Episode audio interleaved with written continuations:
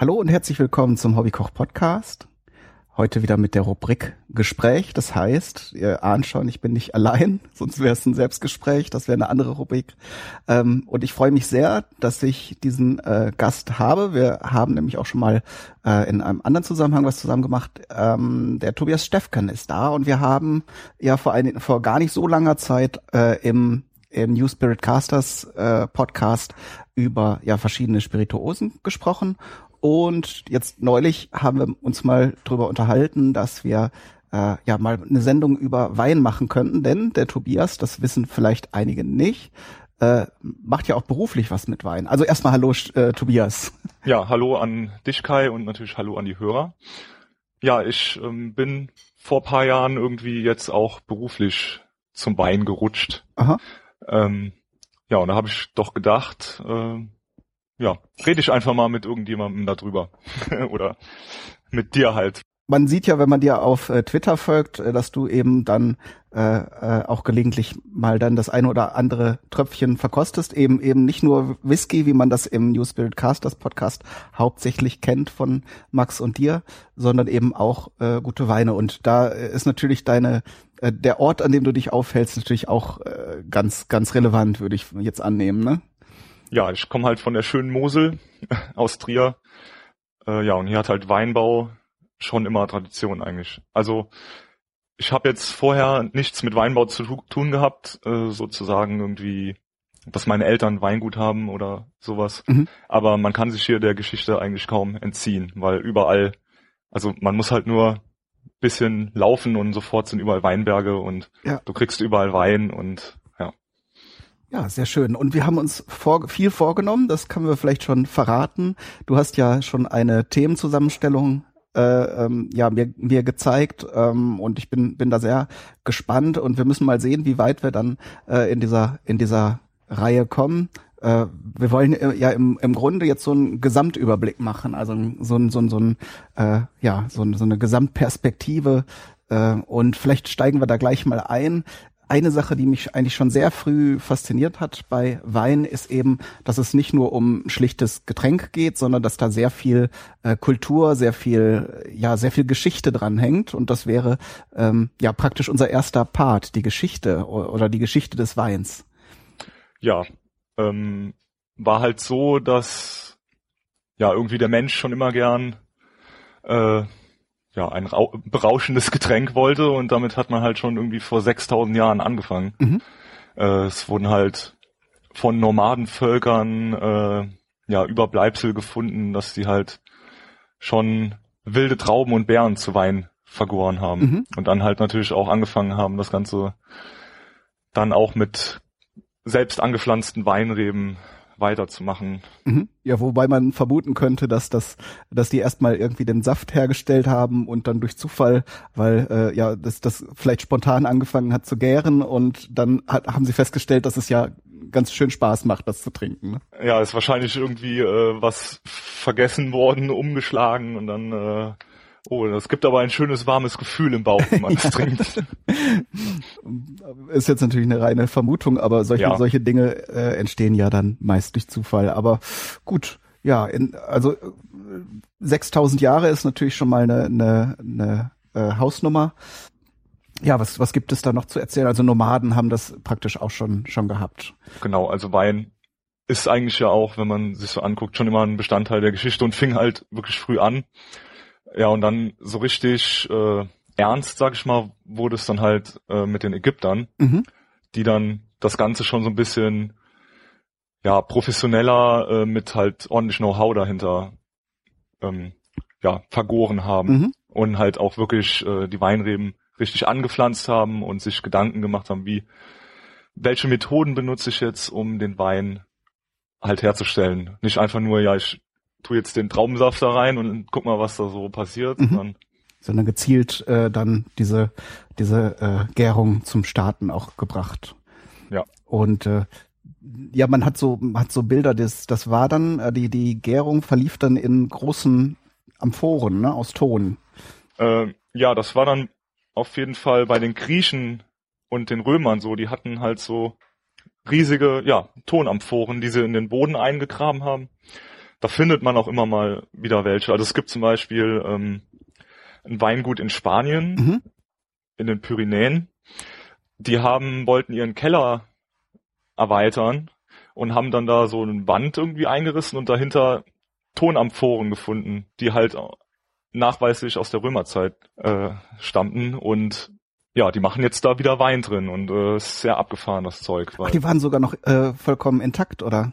Äh, die waren noch intakt, also die Am- Amphoren natürlich nichts mehr drin, aber ähm, ja, und die benutzen die jetzt wieder auch da in diesem Berg so ähm, als ja quasi so Wein für besondere Sachen Mhm. oder für besondere Kunden, weil ähm, wenn man sich da mal so ein bisschen mit beschäftigt, äh, so eine Amphore ist halt auch nicht so ganz äh, sauerstoffdicht und so. Da kommen schon sehr spezielle Weine raus oder was ganz anderes, wie man das so aus dem Supermarkt kennt. Auf jeden Fall, ja. Das, ich habe das äh, vor kurzem auch gehört, dass das so ein Trend ist, dass äh, diese, diese Tongefäße halt wieder zum Herstellen von Wein verwendet werden.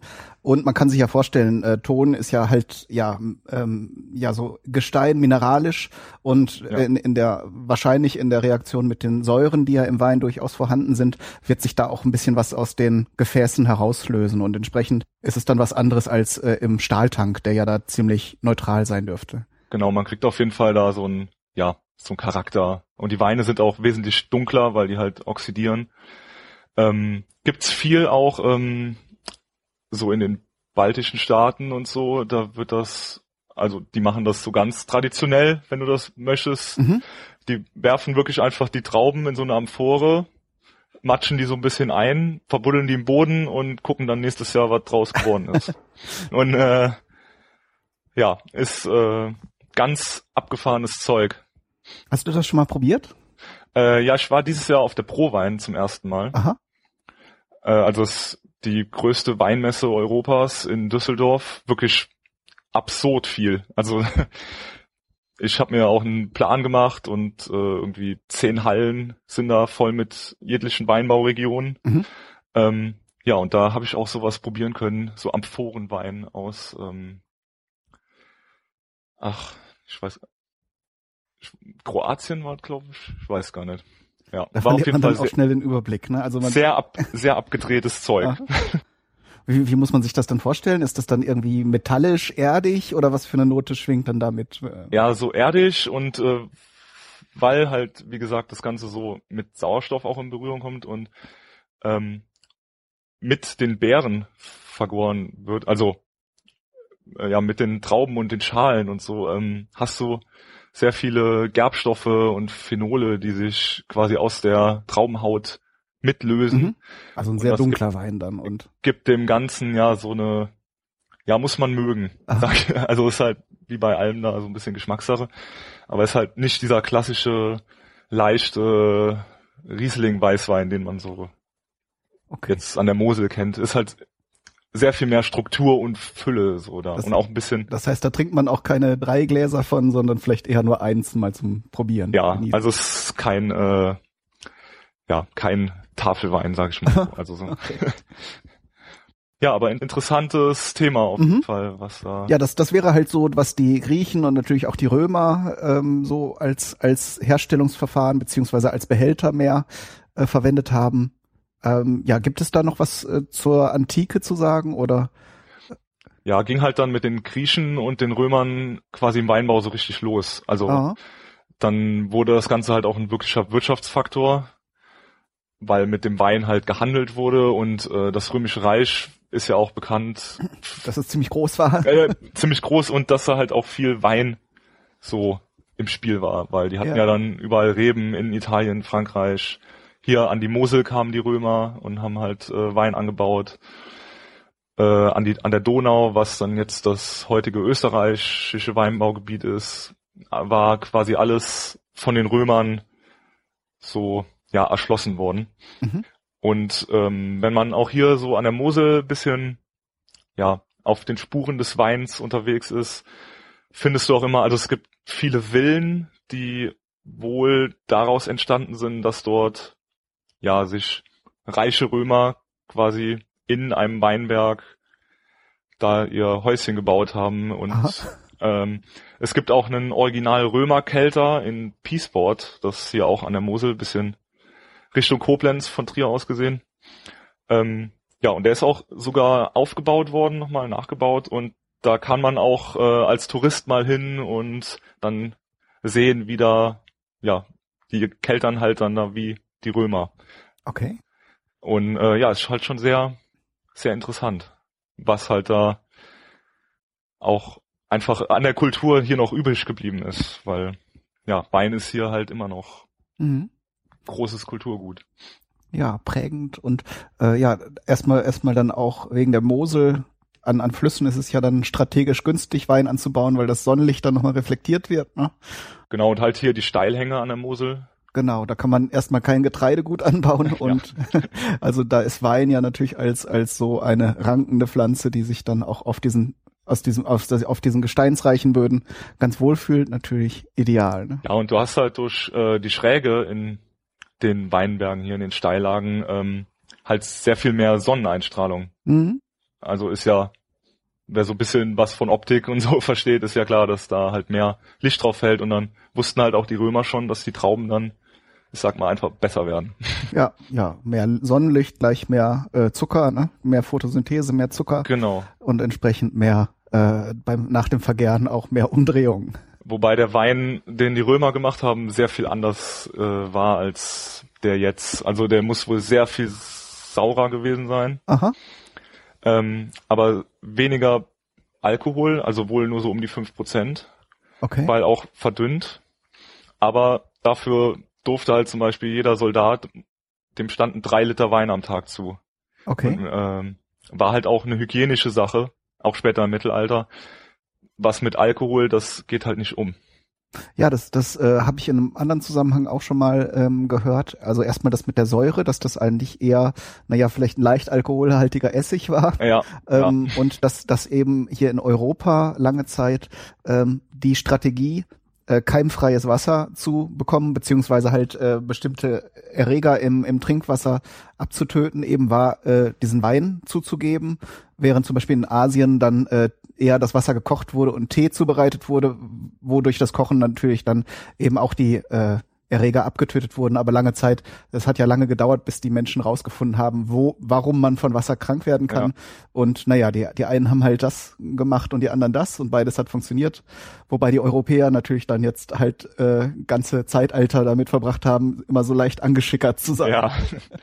War hier zum Beispiel auch ähm, jetzt speziell auf die Region bezogen. Äh, also ich hoffe, die Hörer sehen es mir nach, aber ich habe halt hier dann auch sehr viel Wissen, so was äh, hier den Raum angeht.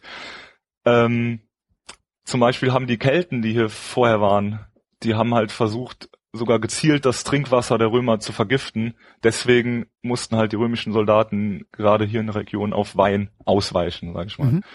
Ähm, ja, also war halt quasi auch Schutz, dass man einfach dann halt mit dem Schwips rumgelaufen ist. Ja.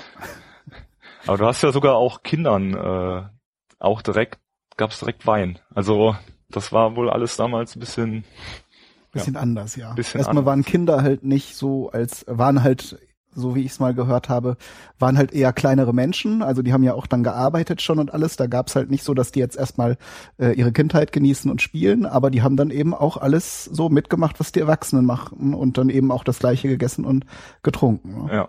Ja, aber eigentlich, ähm, um mal von den Römern ein bisschen wegzukommen, Aha. hat sich das Ganze ja dann im Mittelalter auch ähm, ja so ein bisschen weiter gezogen und äh, wurde auch, ja, der Wein wurde auch gefördert, gerade in Deutschland. Also ich muss jetzt sagen, ich beziehe mich jetzt auch in der Folge eher so auf Deutschland äh, und auch jetzt, wenn wir in die Moderne kommen, eher was in Deutschland und an der Mosel so mit Wein passiert, weil, also, wenn ich jetzt noch ins Ausland gehe, oder wenn wir jetzt noch ins Ausland gehen, dann wird's halt ganz, also dann können wir einen eigenen Podcast darüber machen. ich glaube auch, also irgendwann äh, hat sich die, die Weinkultur ja auf die, nahezu auf die gesamte Welt ausgebreitet. Ähm, im Prinzip ein schöner, schöner Cliffhanger für eine Fortsetzung vielleicht. Ja, gerne. Aber äh, wir konzentrieren uns jetzt erstmal so auf Mitteleuropa und vielleicht so ein bisschen auf die anderen europäischen Nachbarländer so. Das, das finde ich auch sinnvoll. Ja. Muss man halt, ähm, ja, wurde halt, wie gesagt, im Mittelalter auch gefördert in Deutschland, der Weinbau. Zum Beispiel von Karl der Großen, der war ein sehr großer Förderer des Weinbaus, der dann auch ähm, erstmal angefangen hat, äh, mal Regeln zur Weinbereitung aufzustellen. Dass, mhm. dass man dann auch versucht hat, ähm, ja, mal Sorten zu ziehen, die besonders gut geschmeckt haben oder die besonders resistent waren. Also, dass man da mal so ein bisschen, ja, halt auf dem Weg, wie es jetzt heute ist, äh, gekommen ist. Mhm. Ähm, ja, und natürlich dann auch die Klöster als Weinproduzenten haben wir ja hier auch ähm, der, der Bischof hier in Trier, bischöfliche Weingüter, Riesenweingut an der Mosel, 100 Hektar Rebfläche. Mhm. Ähm, halt auch immer noch von damals quasi übergeblieben. Ja, das, das ist ja bekannt, dass die Klöster dann eben sowohl was die Bier- als auch die Weinherstellung angeht, da ähm, immer Vorreiter waren. Durch das, durch das Zölibat hatten sie ja sonst auch nicht viel andere Dinge, ja. worüber sie sich freuen konnten und dann haben sie halt ein bisschen mehr getrunken wahrscheinlich. Und dann brauchten sie dann den Wein natürlich auch für religiöse, religiöse Rituale. Ne? Ja. Also. Ja, und das wurde halt im Mittelalter auch, da gibt's immer die ähm, lustige Geschichte vom Spätlesereiter. Also Spätlese sagt ja bestimmt was, es gibt ja diese mhm. in Deutschland diese Qualitätsstufen. Also du hast halt deutschen Wein, Tafelwein, Landwein, so dass die unterste äh, unterste ähm, Kategorie, ja. genau. Ist vielleicht auch mal ganz gut zu wissen, weil wenn die Leute sagen, ja, ich gehe hier Tafel oder Landwein kaufen, dann habe ich hier irgendwas Tolles. Nee, ist halt nicht so. Tafelwein ist halt wirklich gedacht, also man könnte sich jetzt auch so eine festliche Tafel vorstellen, aber es ist eher so, dass es im Prinzip für den alltäglichen Gebrauch eben genau, kein besonders feiner Tropfen, sondern anständiger. Ist halt wie äh, ja das alkoholische Pendant zum Tafelwasser, sage ich mal, was ja jetzt Aha. auch nicht so. Ähm, ja, und das hat halt viel mit, äh, genau, also viel, um das mal bisschen strukturell jetzt. Ich weiß gar nicht so, wie ich immer hier anfangen soll, weil immer alles miteinander zusammenhängt. Ja. Deswegen, ähm, ja, und gibt ja ähm, in Deutschland, genau, hast du diese Tafelweine, dann kommt Qualitätswein, bestimmte Anbaugebiete. Da kannst du dann zum Beispiel nicht einfach Wein aus der Mo von der von der Mosel und Wein aus Rheinhessen zum Beispiel mischen. Das geht halt dann schon wieder nicht, sondern mhm. das kannst halt nur Moselwein da vermarkten. Jetzt bei Jetzt den Qualitätsweinen, die sind dann genau. an die Region gebunden. Während bei Tafelweinen könnte es dir passieren, dass dann irgendein Einkäufer große Mengen aus allen Regionen zusammenkäuft und kauft und dann in einen großen Bottich schüttet. Ja, genau. Das ist auch so, also wenn du so deutscher Wein da nur draufstehen hast, der kann dann ja überall herkommen aus Deutschland halt. Okay, okay. wusste ich auch noch nicht. Das ist sehr ich, spannend. Ich glaube, dass sogar, äh, ich möchte jetzt nichts Falsches sagen, aber ich glaube, das ist sogar so weit gelockert, dass der Wein nur in Deutschland abgefüllt werden muss. Aber ich lass mich da jetzt nicht drauf festnageln. Mhm. Wie, also es, da wird auch viel getrickst. So. Ja, das, das kenne kenn ich auch von von verschiedenen anderen Lebensmitteln. Ist es ja, ja. häufig so, äh, gerade auch bei bei ähm, regionalen Spezialitäten, ähm, ähm, dass das dann es gibt sehr welche, wo es sehr streng gehandhabt wird. Da müssen zum Beispiel, wenn du jetzt einen Schinken hast, auch die Tiere in der Region aufwachsen. Ähm, und bei anderen ist es halt etwas lockerer. Da kommt es halt von irgendwo her und also die Tiere, das Fleisch wird angeliefert und wird dann in der Region nur noch zubereitet, sprich geräuchert oder getrocknet oder äh, mit Salz eingerieben. Und dann ist ja. es halt auch am Ende dieser Schinken aus der Region, ähm, obwohl die Schweine vielleicht in Polen oder Deutschland oder äh, irgendwo anders aufgezüchtet wurden. Ja, ist leider ähm ja im Moment überall in der Lebensmittelindustrie ja so. Mhm. Aber von daher die Qualitätsstufen, äh, zumindest so ab Qualitätswein kann man sich dann ja darauf verlassen. Genau, also Qualitätswein bestimmter Anbaugebiete, da kannst du eigentlich schon, ähm, ja, die sind schon etwas hochwertiger und dann kommt halt ähm, nach Regelung des Mostgewichts zum Lesezeitpunkt kommen dann halt Sachen wie Kabinett, äh, Spätlese, Auslese, Bärenauslese, Trockenbeerenauslese, Eiswein. Mhm. Äh, genau, aber ich wollte ja eigentlich die Anekdote zur Spätlese erzählen. Ja, erzähl. Und zwar ähm, war das so, also äh, ja, ist auch schon wieder ein bisschen vorgegriffen, aber man äh, liest ja auch faule Trauben. Das klingt jetzt mhm. ein bisschen eklig, aber es gibt ja edelfaule Trauben, wo der Botrytis-Pilz quasi da drauf wächst und die werden dann aber besonders gut oder hochkarätig, die Weine. Und äh, das war im Mittelalter halt so, dann mu da musste die Lesebestätigung noch vom ja, ansässigen Fürst äh, ja, erteilt werden. Und dann war das so, dass ähm, die Trauben reif waren, aber der äh, die Bestätigung erst noch von dem Fürst geholt werden musste zu Pferd und der kam in einen Sturm und war viel zu viel spät an und dann waren die Trauben halt schon faul, als er wieder zurückkam und die gelesen worden konnten. Aber ähm, ja, dann hat man halt festgestellt, dass das eigentlich noch viel besser ist und mhm. deswegen spät lese, weil es halt zu spät gelesen wurde. Ah, okay. Das wusste ich auch nicht. Ähm, ich, ich kannte so in Ansätzen diese Story, dass sie dann, dass die Trauben dann augenscheinlich erstmal verdorben waren und sie dann gedacht haben, okay, äh, äh, trotzdem machen wir halt, ja. sonst haben wir gar nichts. Äh, und dann war es nachher ein besonders edler Tropfen, ja. Ähm, aber dass das eben von diesem zu spät kommenden Boten äh, kommt, das wusste ich nicht. Das ist ja. Spannend. Ja, ist halt so eine kleine Anekdote, die man sich gern immer erzählt, so. Aber Aha. Ich, mir, mir ist eben eine Sache noch eingefallen, als du von Karl dem Großen erzählt hattest und dass der Regeln aufgestellt hat. Also im Prinzip so äh, stelle ich mir vor wie ein Reinheitsgebot für was ja so ähnlich auch ja. gibt.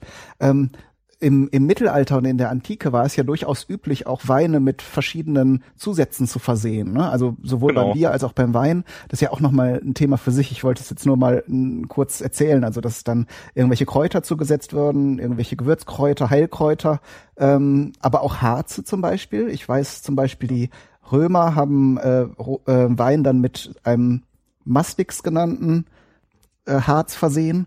Und man kennt es ja heutzutage auch noch von dem griechischen Wein. Ähm, sag mal schnell, wie heißt ah, der? Ah, wie heißt der? Ja, ich äh, weiß, welchen du meinst. Sollte man auch immer mal wieder probieren, wenn man die Möglichkeit hat, weil das Zeug ist voll abgefahren. Ah, Rezina, oder? Rezina, glaube ich, ja. Rezina war's. Ähm, ja. Rez Und da, äh, der hat halt einen sehr eigenwilligen Geschmack. Ähm, gibt's wahrscheinlich auch in verschiedenen Qualitäten. Ich habe es mal irgendwann beim Discounter hatten die so kleine Flaschen äh, und weil ich da vorher kein Bild von hatte, dachte ich, probierst du das mal. Ähm, weiß jetzt aber nicht, ob das aussagekräftig für diese Klasse von Weinen oder für diese für diese Art von Wein ist. War jetzt halt sehr ungewöhnlich. Hatte halt einen ja. sehr charakteristischen Eigengeschmack und naja, ich ich konnte mehr oder weniger nachvollziehen, warum die das nicht in großen Flaschen verkauft ja. haben. Weil viel kann man davon dann auch nicht trinken. Nee, ist ja auch eher so ein, so ein Dessert-Wein, sag ich Genau, süß ist da auch noch, ja. Nee, aber zum Beispiel die ähm, Römer, was da sehr kultisch war, äh, Wermutwein, also Wein mit Wermut ähm, gemischt. Ist das dann wie bei dem Absinth, dass man da dann auch ein bisschen ja, genau. von hatte? ja. Äh, was auch immer gut ging, war Tollkirsche. Die hatte ich dann halt so richtig aus dem Leben okay. geschossen. Ja, die Römer haben teilweise auch richtig wilde Partys gefeiert. Ne? Ja.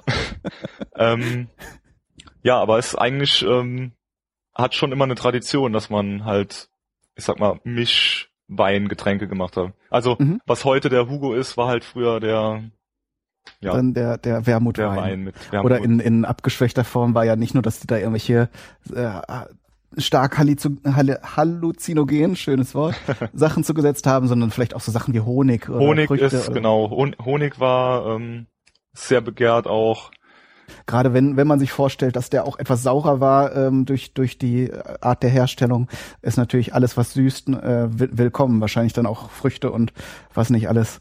Und war ja auch die äh, heilende Wirkung des Weins, war ja früher auch Medizin und dann hat man halt äh, den Wein halt mit Honig und Kräutern versetzt, quasi als äh, ja so kleine Aufpäppeln. Äh, Tonikum ja. heißt es, glaube ich. Äh, ich hoffe, ich habe jetzt hier nicht äh, voll Glockenläuten im Mikro, aber hier ist gerade irgendwie Messe oder so. Okay, nee, so ein bisschen glaube ich hört man es, aber es ist nicht schlimm. Also Trier ist halt auch sehr streng katholisch. Da ist Aha. ja. Gut, äh, das war jetzt halt, jetzt habe ich dich wieder rausgebracht. Wir waren jetzt bei den Spätleseweinen. Genau, ja, nee, was heißt rausgebracht? Wir plappern ja hier so ein bisschen. Äh, ist ja jetzt auch kein ähm, in Stein gemeißeltes Skript, was genau, ich hier. Kein wissenschaftlicher äh, Vortrag oder sowas, genau. aber so ein Überblick halt. Ja, und nach dem Mittelalter gab's halt quasi so eine kleine Flaute im Weinbau oder so ein in dem Buch, wo ich äh, meine Infos raus habe, stand wirklich so Niedergang des Weinbaus drin. Also ein bisschen äh, dramatisch, ja, dramatisch äh, ausgedrückt. Ähm, naja, aber es gab halt große Probleme, weil ähm, amerikanische Reben eingeschleppt wurden und dann gab's halt ein, äh, ein Problem mit der Reblaus zum Beispiel, die, ähm, ja, wenn man sich mal so Zahlen ähm, hervorholt, in Frankreich 2,5 Millionen Hektar Rebfläche ausgelöscht hat. Wow. Also das war schon äh, sehr drastisch. Und ja, aber wenn man sich vorstellt, also Schädlinge sind natürlich immer da sehr erfolgreich, wo Monokulturen sind und wenn, wenn man sich so Weinbaugebiete mal vor Augen führt, da ist dann halt auch nichts anderes als Reben, ne? Genau. Und da kann sich so ein, so eine Laus halt schnell mal durch die Reihen fressen und auch exponentiell vermehren. Ja. Da geht, geht das ziemlich ruckzuck, dass dann alles, äh, da niederliegt. Ja, und wir hatten halt dann auch Probleme mit anderen, oder die wir auch heute immer noch haben, äh, Pilzkrankheiten, Mehltauen zum Beispiel. Genau, ne? echter und falscher Mehltau, also diese Weiß- und Schwarzfäule, die halt mhm. wirklich überhaupt nicht toll ist. ähm, ja, und halt die Reblaus und ähm, man war aber natürlich nicht dumm, weil bei den amerikanischen Reben ging die Reblaus nicht an ähm, die Wurzeln, aber die ganzen Pilze an äh, ja die Blätter und so. Und bei den europäischen Reben war quasi umgekehrt. Aha. Und dann hat man das so gemacht und macht man auch immer noch so und man darf auch nichts anderes pflanzen, äh, dass man eine Fropfrebe gemacht hat. Das heißt quasi die Unterlage, so nennt man das, ist äh, eine amerikanische Rebe.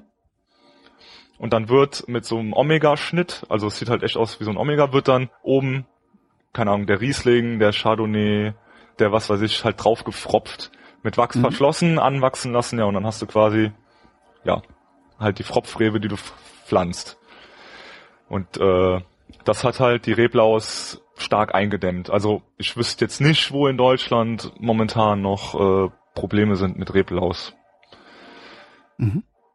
Ja. Ja, sehr spannendes Verfahren. Ne? Also ich habe das auch schon mal gesehen, das kennt man auch im Zusammenhang mit Obstbau und dann nimmt man halt eine sehr robuste äh, Pflanze und schneidet dann eben entsprechend genau, ist ja beim die Obst, Zweige ab oder beim Obst auch so, ja. ja. Macht ja auch einfach Sinn. Also ähm, ja, und da kann man halt dann auch ein bisschen, ja, einfach konnte man dem Ganzen ein bisschen entgegenwirken. Aber man hat äh, ja dann auch in den jetzt in den späten 1980er Jahren und so, ging zum Beispiel auch die Rebfläche auch stark zurück. Also war das diese Zeit, wo, wo der große Skandal war? Genau, wo die Österreicher auch in den 70er Jahren diesen riesen Kohlskandal hatten, ähm, wo man an der Mosel sehr schlechte Jahrgänge hatte. Also und dann noch mit, äh, also mein mein Ausbilder, der hat das noch gemacht äh, im ersten Lehrjahr, dann das war das letzte Jahr die haben halt sehr schlechte Trauben geerntet, äh, sehr sauer. Mhm. Dann hat man quasi den Traubensaft äh, mit Wasser gestreckt und dann mit Flüssigzucker wieder gesüßt und dann vergären. Mhm. Also das war halt, ja, also das Zeug, was da rauskam, das wolltest du nicht trinken. Nee, war wahrscheinlich dann nicht sehr aromatisch, dadurch, dass es gestreckt war, ne? Und der, der Zucker, der bringt dann halt den Alkohol. Äh, bringt dann halt den Alkohol, aber dann, äh, ja, überhaupt keine Nuancen. Und vielleicht für die, die von diesem Glykol-Skandal nichts gehört hatten, da wurde, glaube ich, einfach, Glykol ist ja so ein Frostschutzmittel, äh, das wohl auch süßlich ist. Ähm, und es geht, geht vor allem darum, hier sind immer noch Glocken, äh, Entschuldigung. Alles gut. ähm, es geht vor allem darum, also es gibt auch, ähm, wenn du normal jetzt Wein vergärst, ähm, gerade hochwertige Weine, bildet sich viel Glycerin, also höherwertige Alkohole mhm. Äh, und die geben halt ein sehr rundes, volles Mundgefühl. Weil, ah ja. ja. Und die, das ist das, was, wenn man das Glas schwenkt, so Schlieren Genau, bildet, und das, was so Schlieren bildet und so. Und dieses Mundgefühl wollte man halt ja künstlich durch Glykol erzeugen, was ja auch ja eine Art Glycerin ist. Äh, jetzt mal so ganz vereinfacht gesagt. Und dann mhm. hat man das halt einfach ja dabei geschüttet und hatte dann halt dieses voller, vollere, dickere Mundgefühl, was die Weine so ein bisschen, ja, mehr Körper, wie man es jetzt nennen will, gebracht hat. Aber war natürlich super ungesund und überhaupt nicht zu empfehlen. Ja. Ist ja zum Glück auch ans äh, Licht gekommen und äh, wird ja auch streng reguliert. Ja, mittlerweile dann entsprechend, da hat man ja natürlich aus dem Schaden und aus dem Skandal gelernt, aber es hat natürlich dann lange Zeit auch die äh, im, im, im Großraum in, in Mitteleuropa dann die Wein äh, Herstellung so ein bisschen äh, ausgebremst, weil es halt, dann ist ja immer große Panik und auch wenn jetzt in Übersee und im ganz, in der ganzen Welt so die, die Weine geschätzt werden, dann, wenn, wenn erstmal sowas rauskommt, dann kaufen die Leute ja dann gar nichts mehr lieber, bevor genau. sie dann nicht genau wissen. Und das kann natürlich dann die Winzer ganz schön in die Knie zwingen. Das war halt hier an der Mosel auch echt ähm, hart, also so in den in den frühen, also im frühen 20. Jahrhundert, auch so noch zur Nazi-Zeit und so, war Moselwein sehr, sehr, sehr begehrt mhm. äh, weil Weine von der Mosel, die waren sehr süß und war so ein bisschen, äh, ja, zum Beispiel der russische Zarenhof hat sehr viel Moselwein getrunken. Also quasi was heute Champagner ist, war früher Moselwein. Mhm. ähm, und es stehen auch überall noch in den Moseldörfern, zum Beispiel Traben-Trabach und so, stehen sehr, sehr viele Villen aus der Zeit, weil die Leute hier sehr reich waren durch den Wein. Mhm. Äh, ja, und so Ende des 20. Jahrhunderts ist das halt völlig weggebrochen. Also der hatte die Mo hatte Moselwein einen sehr schlechten Ruf in der Welt. Der sich. Also ich, ich habe irgendwann mal ge gelesen, meine ich, ähm, süßer Wein war halt lange sehr beliebt, aber er hat eine Schattenseite. Es, es wurde irgendwann damit verbunden, dass man von süßen Wein Kopfschmerzen bekommt. Das stimmt aber so nicht. Äh, es ist aber so, wenn Wein leichte Fehler hat, die zum Beispiel durch irgendwelche, äh, ja, durch irgendwelche Weinfehler entstehen, durch irgendwelche Mikroorganismen, ähm, dass man das mit, mit der Süße ganz gut äh, überdecken kann. Ja, das kaschiert, auf jeden Fall. Also. Und, und das heißt, also die, die, äh, die Stoffwechselprodukte von diesen Mikroorganismen, das war halt das, was die Kopfschmerzen macht. Ähm, das hat man natürlich nicht gemerkt, wenn der Wein süß war, sonst hätte der vielleicht irgendwie komische Geschmacksuntertöne äh, gehabt. Ja, ähm, ist auf jeden Fall so, dass ähm, Süße sehr viel kaschiert. Also es merkst du auch viel, dass ja, also die Kunst ist schon, einen guten trockenen Wein zu machen, sage ich jetzt einfach mal so. Ähm, ja, aber kommen wir mal irgendwie ins Hier und Jetzt. Genug äh, mit dem ganzen Historiengeplapper, sage ich mal. Also wir haben halt jetzt, ähm, ja, hat sich halt gerade deutscher Wein ähm, ja in so zwei Richtungen entwickelt, die ich auch selbst gut ähm, mitbekomme, weil also meine Ausbildung mache ich eigentlich in einem sehr großen Betrieb, äh, die sehr viel Massenprodukte und Discountware herstellen, auch sehr viel so Mischgetränke. Mhm. Ähm, ja, aber eigentlich, wenn du dich wirklich mit Wein beschäftigst, ähm, hast du diese, ja, quasi so eine Zweiteilung, dass es sehr viele hochklassige Winzer gibt, die wirklich sehr, sehr gute Weine produzieren. Also du hast wirklich so die billige Discounter-Sparte und aber auch eine wachsende super High-Class äh, Produktion. Und das gerade so dieses, ja, was immer weiter auseinandergeht. Also habe ich so das ja, Gefühl. Ja, du, du siehst ja teilweise in den Discountern äh, Weine für zwei, drei Euro, ne, wo man sich fragt, äh, wenn man sich da mal mit beschäftigt hat, wie, wie so sowas überhaupt hergestellt werden kann für den Preis. Ähm, ja, hab, hab, deswegen habe ich zum Beispiel auch für später mal ähm, ein Jahr aus der Sicht eines Winzers wollte ich hier mal den aha. Hörern zeigen, damit die sich vielleicht auch bewusst werden, dass so ein Wein, den man in einem großen Discounter für zwei, drei Euro kauft, der kann nicht gut sein. also das funktioniert nicht, weil das kannst du so nicht herstellen. Wenn du es gut machen willst, steckt halt so viel Arbeit drin, dass das einfach unrealistisch ist. Man kann natürlich, ja. wie, wie alle äh, wie alle Pflanzen kann man das natürlich auf großen Flächen mit maschineller Unterstützung äh, und allen möglichen Zusatzstoffen und so und dann entsprechend in großen Stahltanks. Das, so wird es ja wahrscheinlich gemacht. Ähm, ja. Aber entsprechend hat man dann nicht die Charakteristika, die so, so ein richtig von Hand gemachter Wein dann haben kann. Aber da kommen wir vielleicht dann. Da kommen wir später noch. noch zu, genau. Ja, und man sieht halt, äh, ich glaube, vor zwei Jahren oder so die Zahlen, dass in Deutschland 62 Prozent des Weines im Discounter im Preissegment unter vier Euro gekauft werden. Mhm. Und gerade für mich als Produzent, jetzt bin ich noch in der Ausbildung und ähm, arbeite ja selbst bei so einem Großbetrieb. Aber wenn man sich ein bisschen oder wenn man ein bisschen Liebe zu dem Produkt Wein hat, ist das natürlich ja so ein bisschen dämpfend. Mhm. Aber das geht dir als Koch wahrscheinlich mit Lebensmitteln die man essen kann, genauso. Ja, weil, also ja. man muss es natürlich so sehen, ähm, bei, bei Wein ähm, könnte man noch sagen, das ist ja eh ein Genussmittel. Das heißt, wenn man, wenn man dann mal sich das gönnen möchte, da äh, könnte man dann ja auch drei, vier, fünf, vielleicht äh, zehn Euro mehr investieren und hat dann wirklich was Interessantes, was man auch trinken möchte. Es gibt natürlich auch genug Menschen, die einfach nur äh, besoffen werden wollen, die äh, ja. ne, die ne, nehmen dann wollen dann auch nicht so viel investieren. Aber bei Lebensmitteln natürlich ist es genauso, äh, ne, ob du jetzt das Schwein auch im Discounter für für drei, vier Euro pro Kilo kaufst oder äh, jetzt bei einem bei einem Metzger, wo du weißt, äh, irgendwie der kauft kauft das von Höfen aus der Region, da bezahlst du natürlich gern mal das Doppelte, wenn nicht sogar das Dreifache, ähm, aber entsprechend hast du eine bessere Qualität. Also bei Fleisch finde ich es besonders deutlich, bei Gemüse ja. sieht man es nicht unbedingt immer dem dem Ganzen an, obwohl das geschmacklich natürlich auch noch äh, sich, sich interessanter gestaltet. Da muss man nur mal eine Tomate aus dem Garten gegessen haben und eine, die man so, ja, in der Gemüseabteilung. So aus Spanien, so eine äh, ja. Wassertomate. Das fängt schon bei Salat an. Also so Kopfsalat aus dem Garten, der, Aha. der schmeckt ja richtig nach halt, ja, Kopfsalat halt. Und wenn du die im Laden kaufst eigentlich, dann ist, ist das mehr so Wasser, also so grünes Wasser in Plattform.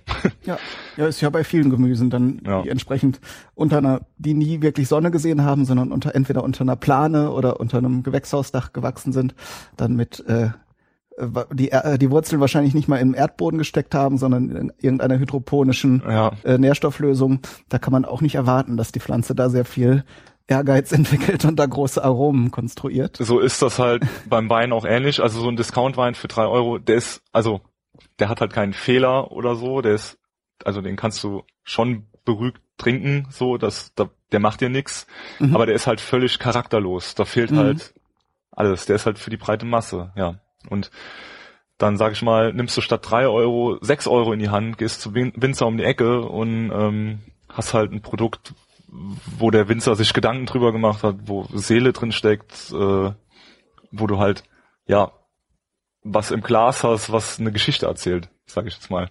Mhm.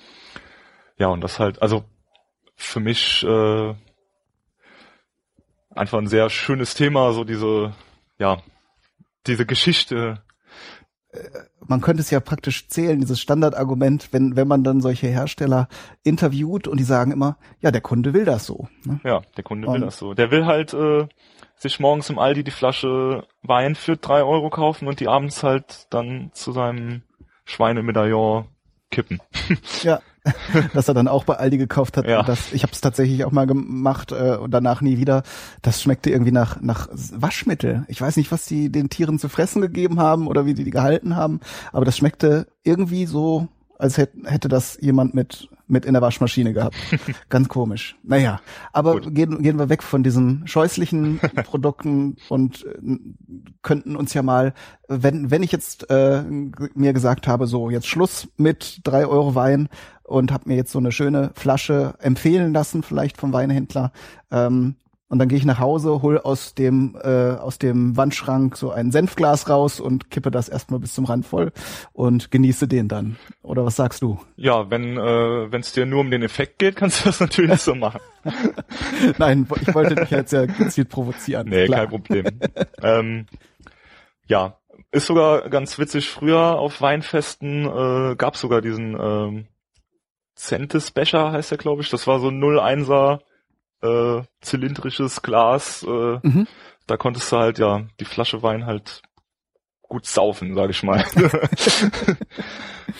ähm, ja, aber wir sind ja ähm, Menschen mit Geschmack und äh, mit Niveau, deswegen wollen wir das Ganze ja ein bisschen ja als Degustation oder Verkostung gestalten. Und dann musst du natürlich auch ein Glas haben, was dem Wein gerecht wird. Mhm. Sage ich mal so. Also es gibt ja die, ja, so die, die Basics, die jeder kennt. Weißwein, nämlich ein kleineres Glas als ein Rotwein. Mhm. Ähm, ja, dann sollte man halt schauen, ähm, die Form heißt Sensus, das ist jetzt so eigentlich gängig, halt unten sehr bauchig, nach oben schmaler zu werden, zulaufen, damit sich halt der Duft, ja, die, die Aromamoleküle dort sammeln können und du die gut abriechen kannst. Mhm. Ja, so viel ähm, Hokuspokus ist da eigentlich auch, also es ist halt viel auch einfach eigenes Geschmacksbild, was man gerne hätte. Also ich habe jetzt zum Beispiel, ähm, die kann ich sehr empfehlen, Weingläser von Gabriel. Mhm. Nur die Standardedition maschinengefertigt. die gibt's auch äh, mundgeblasen. Ähm, und das sind wahnsinns gute Gläser. Also du, Und da, ich habe ich hab das, ich habe die auch schon mal fast gekauft. Ähm, die hat ja auch der, sag mal schon mal, der von, von, Christoph Raffelt empfohlen. genau vom ja. Original verkorkt Podcast hat die ja mal empfohlen und ähm, die gehen tatsächlich oder die sind so gedacht, dass sie für alle Reb, also für alle Rebsorten, für alle Farben von Wein gedacht sind äh, und von der Form halt ja sich besonders gut zum Verkosten eignen sollen. Genau, also ich bin auch so ein bisschen so ein, also, also ich glaube auf jeden Fall daran, dass sich Weine in unterschiedlichen Gläsern anders präsentieren. Und ja, diese Gläser, also ich kann dir nur empfehlen, wenn du mal diese, also diese, ich habe jetzt auch nur die Standard-Edition, diese kosten glaube ich zwei Gläser 25 Euro oder so, Mhm. irgendwie sowas rum. Äh, wenn du gerne mal einen Wein trinkst, mach das einfach mal. Weißt du, denkst du dir, ja, scheiß drauf, ich kauf die jetzt. ähm, und dann nimmst du dein Weinglas, was du jetzt immer so hast, Ja. Kippst da mal einen Schluck Wein rein und dann kippst du da mal einen Schluck Wein rein und also mir ist aufgefallen, der Wein in diesem Glas ist viel aufgefächerter, also präsentiert sich klarer von den Aromen, aufgefächerter. Ja, du kannst irgendwie die einzelnen Aromen schärfer. Es klingt irgendwie komisch, aber ähm, also das Glas tut so einem Wein unheimlich gut. Der Wein ist besser wahrnehmbar Hm. in dem Glas. Also ich war sehr beeindruckt davon, weil, also so, ich habe jetzt schon aus richtigen Probierweingläsern auch äh, viel probiert und oder sensorisch verkostet, müssen wir ja auch in der Schule machen und so. Mhm. Aber das ist nochmal eine ganz andere Geschichte. also Ja, spannend. Also, also ich kann es mir bis zu einem gewissen Punkt vorstellen. Äh, natürlich können wir ja gleich auch nochmal drauf kommen, gehört äh, mehr dazu, als den Wein in das Glas reinzuschütten. Ja. Ähm, aber natürlich so, wie sich dann die, die Aromen, die ja daraus dann äh, bei einer bestimmten Temperatur verdunsten sozusagen und sich dann je nach Form im Glas verfangen oder eben gleich verfliegen. Wenn das jetzt so in flache, äh, flaches Schälchen oder in so ein, äh, früher gab's ja für, für Champagner diese ganz flachen Gläser, die so, ja, wie so, ein so, ein so ein Dessertschälchen auf, Ja. einer, auf einem Stiel waren. Da könnte ich mir vorstellen, dass jetzt äh, ein Rotwein, der jetzt sehr verspielte Aromen hat, da gar nicht so zur Geltung kommt wie in einem Glas, das entsprechend groß ist und äh, dann eben, wie du eben gesagt hast, sich nach, nach oben hin auch verkleinert, also so schmaler wird, dass eben ja da gar nicht so viel rausfliegen kann. Ja, aber es, ich sag mal so, wenn man ähm, jetzt ein bisschen Geld in die Hand nehmen will, um sich mal, also wenn man ja Weintrinker ist, dann gibt man da ja auch gerne Geld für aus. Also es ist ja schon so ein bisschen, wenn du gerne Wein trinkst, dann hast du da auch so ein Lebens, eine Lebensphilosophie, finde ich. Genau. Also viele Weintrinker haben die halt, dann will man auch ein hochwertiges Glas und ob du jetzt, ähm, ja, da gibt's ja tausend Hersteller von Riedels, Schotzwiesel, keine Ahnung. Mhm. Ähm, Aber wenn du den Schritt schon machst, für einen Wein mehr als, äh, sagen wir mal, so um die 10 Euro auszugeben, Ja. dann ist der Sprung auch nicht mehr weit. Also dann äh, wäre es halt eben auch bisschen albern, das dann aus, äh, ja, aus einem Senfglas, Ja, wie ich das einleitend gesagt habe, zu trinken, sondern dann soll man entsprechend dem Ganzen auch den Rahmen geben, den, den es verdient. Genau, und wenn man sich dann mal so ein bisschen äh, durchguckt, also durch die namhaften Hersteller, äh, die Gläser sind alle gut, das ist dann so ein bisschen auch eine eigene Entscheidung, die, vielleicht auch Designentscheidung. Ähm, aber was wichtig ist, halt ähm, dicker Bauch und dann oben schmal zulaufend. Mhm. Und halt, also ich habe auch die Erfahrung gemacht, also aus einem dünneren Glas schmeckt der Wein und kommt der Wein auch besser zur Geltung. Also du hast schon da Unterschiede. Okay. Also du meinst jetzt insgesamt, also was jetzt nicht so viel Volumen insgesamt hat, das Glas. Also wenn es Also ja, das, also ist. die Glasdicke, also Ah. eigentlich dicke, ob das jetzt so ein, ja, ich sag mal so ein Glasbaustein-Glas ist oder halt Okay, ja, bei diesen so- Industriegläsern ist es ja meist Ja. dann so gepresst oder weiß ich, kenne ich mich auch nicht so aus mit den Verfahren, aber da ist es natürlich sehr dickwandig. Aber ich kann wirklich aus äh, eigener Erfahrung sagen, also wenn man gerne ein Glas Wein trinkt und jetzt vielleicht auch nicht immer Gäste da hat, wo du jetzt äh, zwölf Gläser brauchst, Mhm.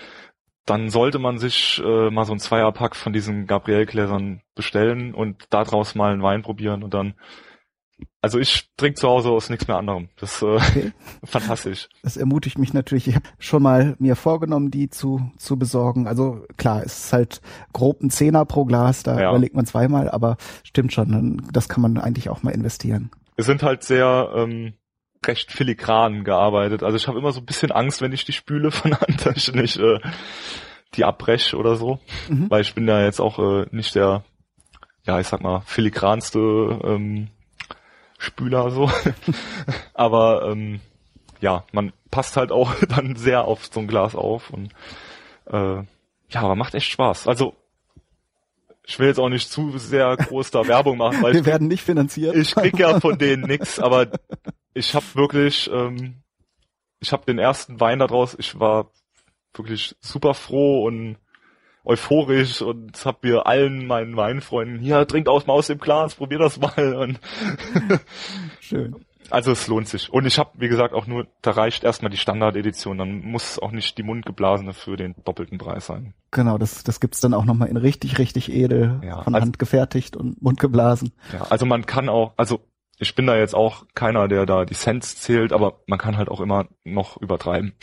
ja, eben, das ist dann für die richtigen ja, wie soll man sagen, für die äh, wohlhabenden Nerds. genau. Also ich bin jetzt auch mittlerweile so, also auch für mal so zu trinken, gebe ich auch gern bis 20 Euro für eine Flasche Wein aus. Aha. Was ja schon für viele, glaube ich, äh, relativ teuer ist. Na klar. Also, wenn man jetzt denkt, für 0,75er Flasche Wein so 15 Euro. Äh, aber ja, mir ist das schon wert. Also Eben, und das, das ist halt der Punkt, wo man, wo sich der, der gewöhnliche Trinker dann, sagen wir mal, vom, vom Genießer unterscheidet. Ne? Das ist dann halt, dann geht's, geht's ab einem gewissen Punkt dann auch um was anderes. Ja, und vor allem, wenn man sich halt so ein bisschen damit auskennt, dann ähm, weiß man das auch zu schätzen und weiß auch, dass wenn du so eine Qualität ablieferst, also es gibt natürlich auch so ein paar schwarze Schafe, wo die Flasche jetzt nicht unbedingt äh, 12 Euro wert ist, aber die trotzdem so teuer verkauft wird. Aber wenn man so Weingüter kennt, äh, wie die arbeiten, was dabei rauskommt, dann sagt man auch, ja, der gibt sich so viel Mühe, der hat so viel Bezug zu seinem Produkt, dem gebe ich dann auch die 15 Euro, das ist hm. mir dann auch egal. So. Da, da empfiehlt es sich dann immer, ja, dann Menschen zu kennen, äh, die, die da ein bisschen Erfahrung haben, die man fragen äh, kann, weil ja, das ist zum Beispiel auch eine Sache, die ich mich dann immer frage, ist das dann wirklich, dieser Tropfen dann auch wirklich äh, seine über 10 bis hin 20, es gibt ja dann nach oben keine Grenzen, ja. es gibt ja auch Weine für hunderte Euro, ähm, da hängt dann zum Teil natürlich dann auch ein gewisser Ruben dran, der ein bestimmtes Anbaugebiet oder einen bestimmten Winzer umfliegen. Das wird natürlich dann auch entsprechend kultiviert äh, und, und, und gepflegt.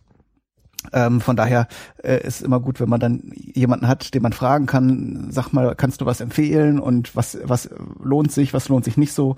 Und ähm, gut, ich sag mal so, ist natürlich auch immer, also in der Weinsprache, sag ich mal, wird ja sehr viel hochtrabend auch geschrieben und gemacht. Mhm. Ähm, gut, ich gehöre jetzt selbst dazu, da schieße ich mir eigentlich ins eigene Knie, weil ich ja auch äh, da so eine kleine Seite habe, wo ich immer Verkostungssachen hochstelle. Ähm, aber wenn dir der Wein schmeckt, den du kaufst für den Preis, dann ist er auch den Preis wert. Also im Prinzip geht's immer nur darum, schmeckt der Wein oder halt nicht. Genau. ja, so kann man es runterbrechen. Natürlich, ja. natürlich, diese Weinsprache ist natürlich, hat immer so ein bisschen was witzig, äh, äh, Absurdes, ne? Also die, diese äh, äh Aromen aber man muss sie ja irgendwie benennen. Ne? Also ja. es ist halt die Frage, also bis zu einem gewissen Punkt kann man kann das dann auch jeder nachvollziehen. Ähm, aber ich glaube, jeder hat auch schon mal das Gefühl gehabt, dass man sowas gelesen hat. Also wenn, wenn man jetzt dann so einen Wein auf so eine Rezension hinkauft äh, oder das, diese Sprache steht ja teilweise auch auf den Flaschen drauf und dann fragt man sich, wo ist da jetzt verdammt nochmal Aprikose ja. in diesem Wein? ähm, ja, und Geschmäcker sind halt verschieden. Also ich habe viel zum Beispiel mit ähm, Kollegen von mir oder also die mit mir in der Ausbildung sind und wir verkosten äh, auch in der Berufsschule in einer Ausbildung sehr viel Wein, was ja mhm. auch einfach, also wir verkosten den halt anders, sage ich jetzt mal, als der Weintrinker, weil wir halt äh, die Geschichte des Weines oder die Herstellungsgeschichte verkosten wollen. Aber also da merke ich schon immer, ich mag zum Beispiel auch mal Barrique-Weine, weiß ich jetzt nicht, ob das ein Begriff ist, also Weine, die im Holzfass gelagert haben. Genau, und so diese kleinen französischen genau. Holzfässer. Ne? Eiche. Ähm, Eiche, die halt so eine Holznote, vielleicht sogar eine Rauchnote haben, die, also muss ich jetzt nicht immer haben, aber mag ich halt sehr gerne.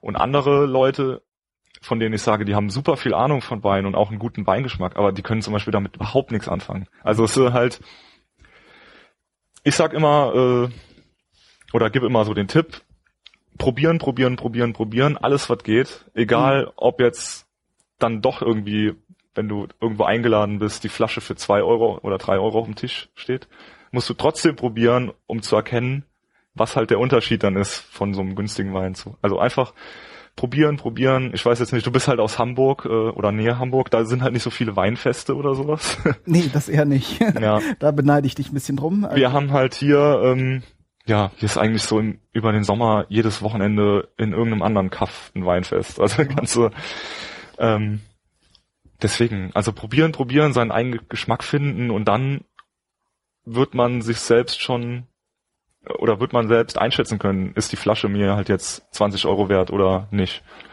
Genau, und dann entscheidet man eben, ob man da nochmal zum Beispiel von dem Winzer nochmal einen anderen Wein probiert. Was man natürlich durchaus machen kann, auch wenn jetzt ein Wein dann nicht so den Geschmack getroffen hat oder man sagt, okay, ist nicht so mein Fall, gibt es ja durchaus dann andere Rebsorten oder andere Jahrgänge. Ne? Andere das, Jahrgänge. Das, das ist ja das ja. Faszinierende am Wein. Genau, das, das, das ist im Prinzip jedes Mal, du kannst ich habe ich hab ja mal, da kommen wir vielleicht äh, auch gleich nochmal drauf, äh, selbst ähm, Obstweine hergestellt und in diesem Buch stand auch, es hat Versuche gegeben, äh, zwei Weine praktisch identisch in unterschiedlichen Gefäßen auszubauen mit den gleichen Rahmenbedingungen, mit den gleichen äh, Zutatenmengen und äh, die Weine kommen nachher unterschiedlich raus. Also ja. da ist von den mikroklimatischen Bedingungen äh, und den Verhältnissen in einem Gärbehälter so viel Spielraum. Da braucht man gar nicht davon reden, was jetzt die Pflanze alles vorher mitgemacht hat und entsprechend, äh, während die Früchte gewachsen sind, verschiedene Bedingungen geschaffen hat. Also da äh, ist wirklich, also da lohnt es sich praktisch sogar, ja, äh, von, von einem Winzer verschiedene Flaschen zu probieren, und hat dann ganz unterschiedliche Welten. Ja, du hast auf jeden Fall, also kein Wein wird gleich, egal ob du ihn gleich behandelst. Dann äh, kein Jahrgang ist gleich.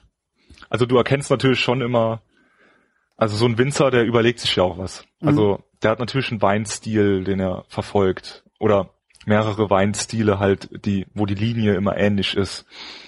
Aber er muss ja auch, ähm, wo man auch jetzt viel mehr wieder hinzugeht, äh, du kannst nur das aus deinen Trauben rausholen, was du halt quasi in den Keller bekommst. Also was du im Weinberg liest an Qualität, ist das Maximum. Also du kannst halt ja nicht mehr machen, mhm. als die Traube rausgibt. Du kannst den Wein halt nicht. Äh, du kannst nicht besser machen, als als die Trauben das vorgeben. So. Ja, genau.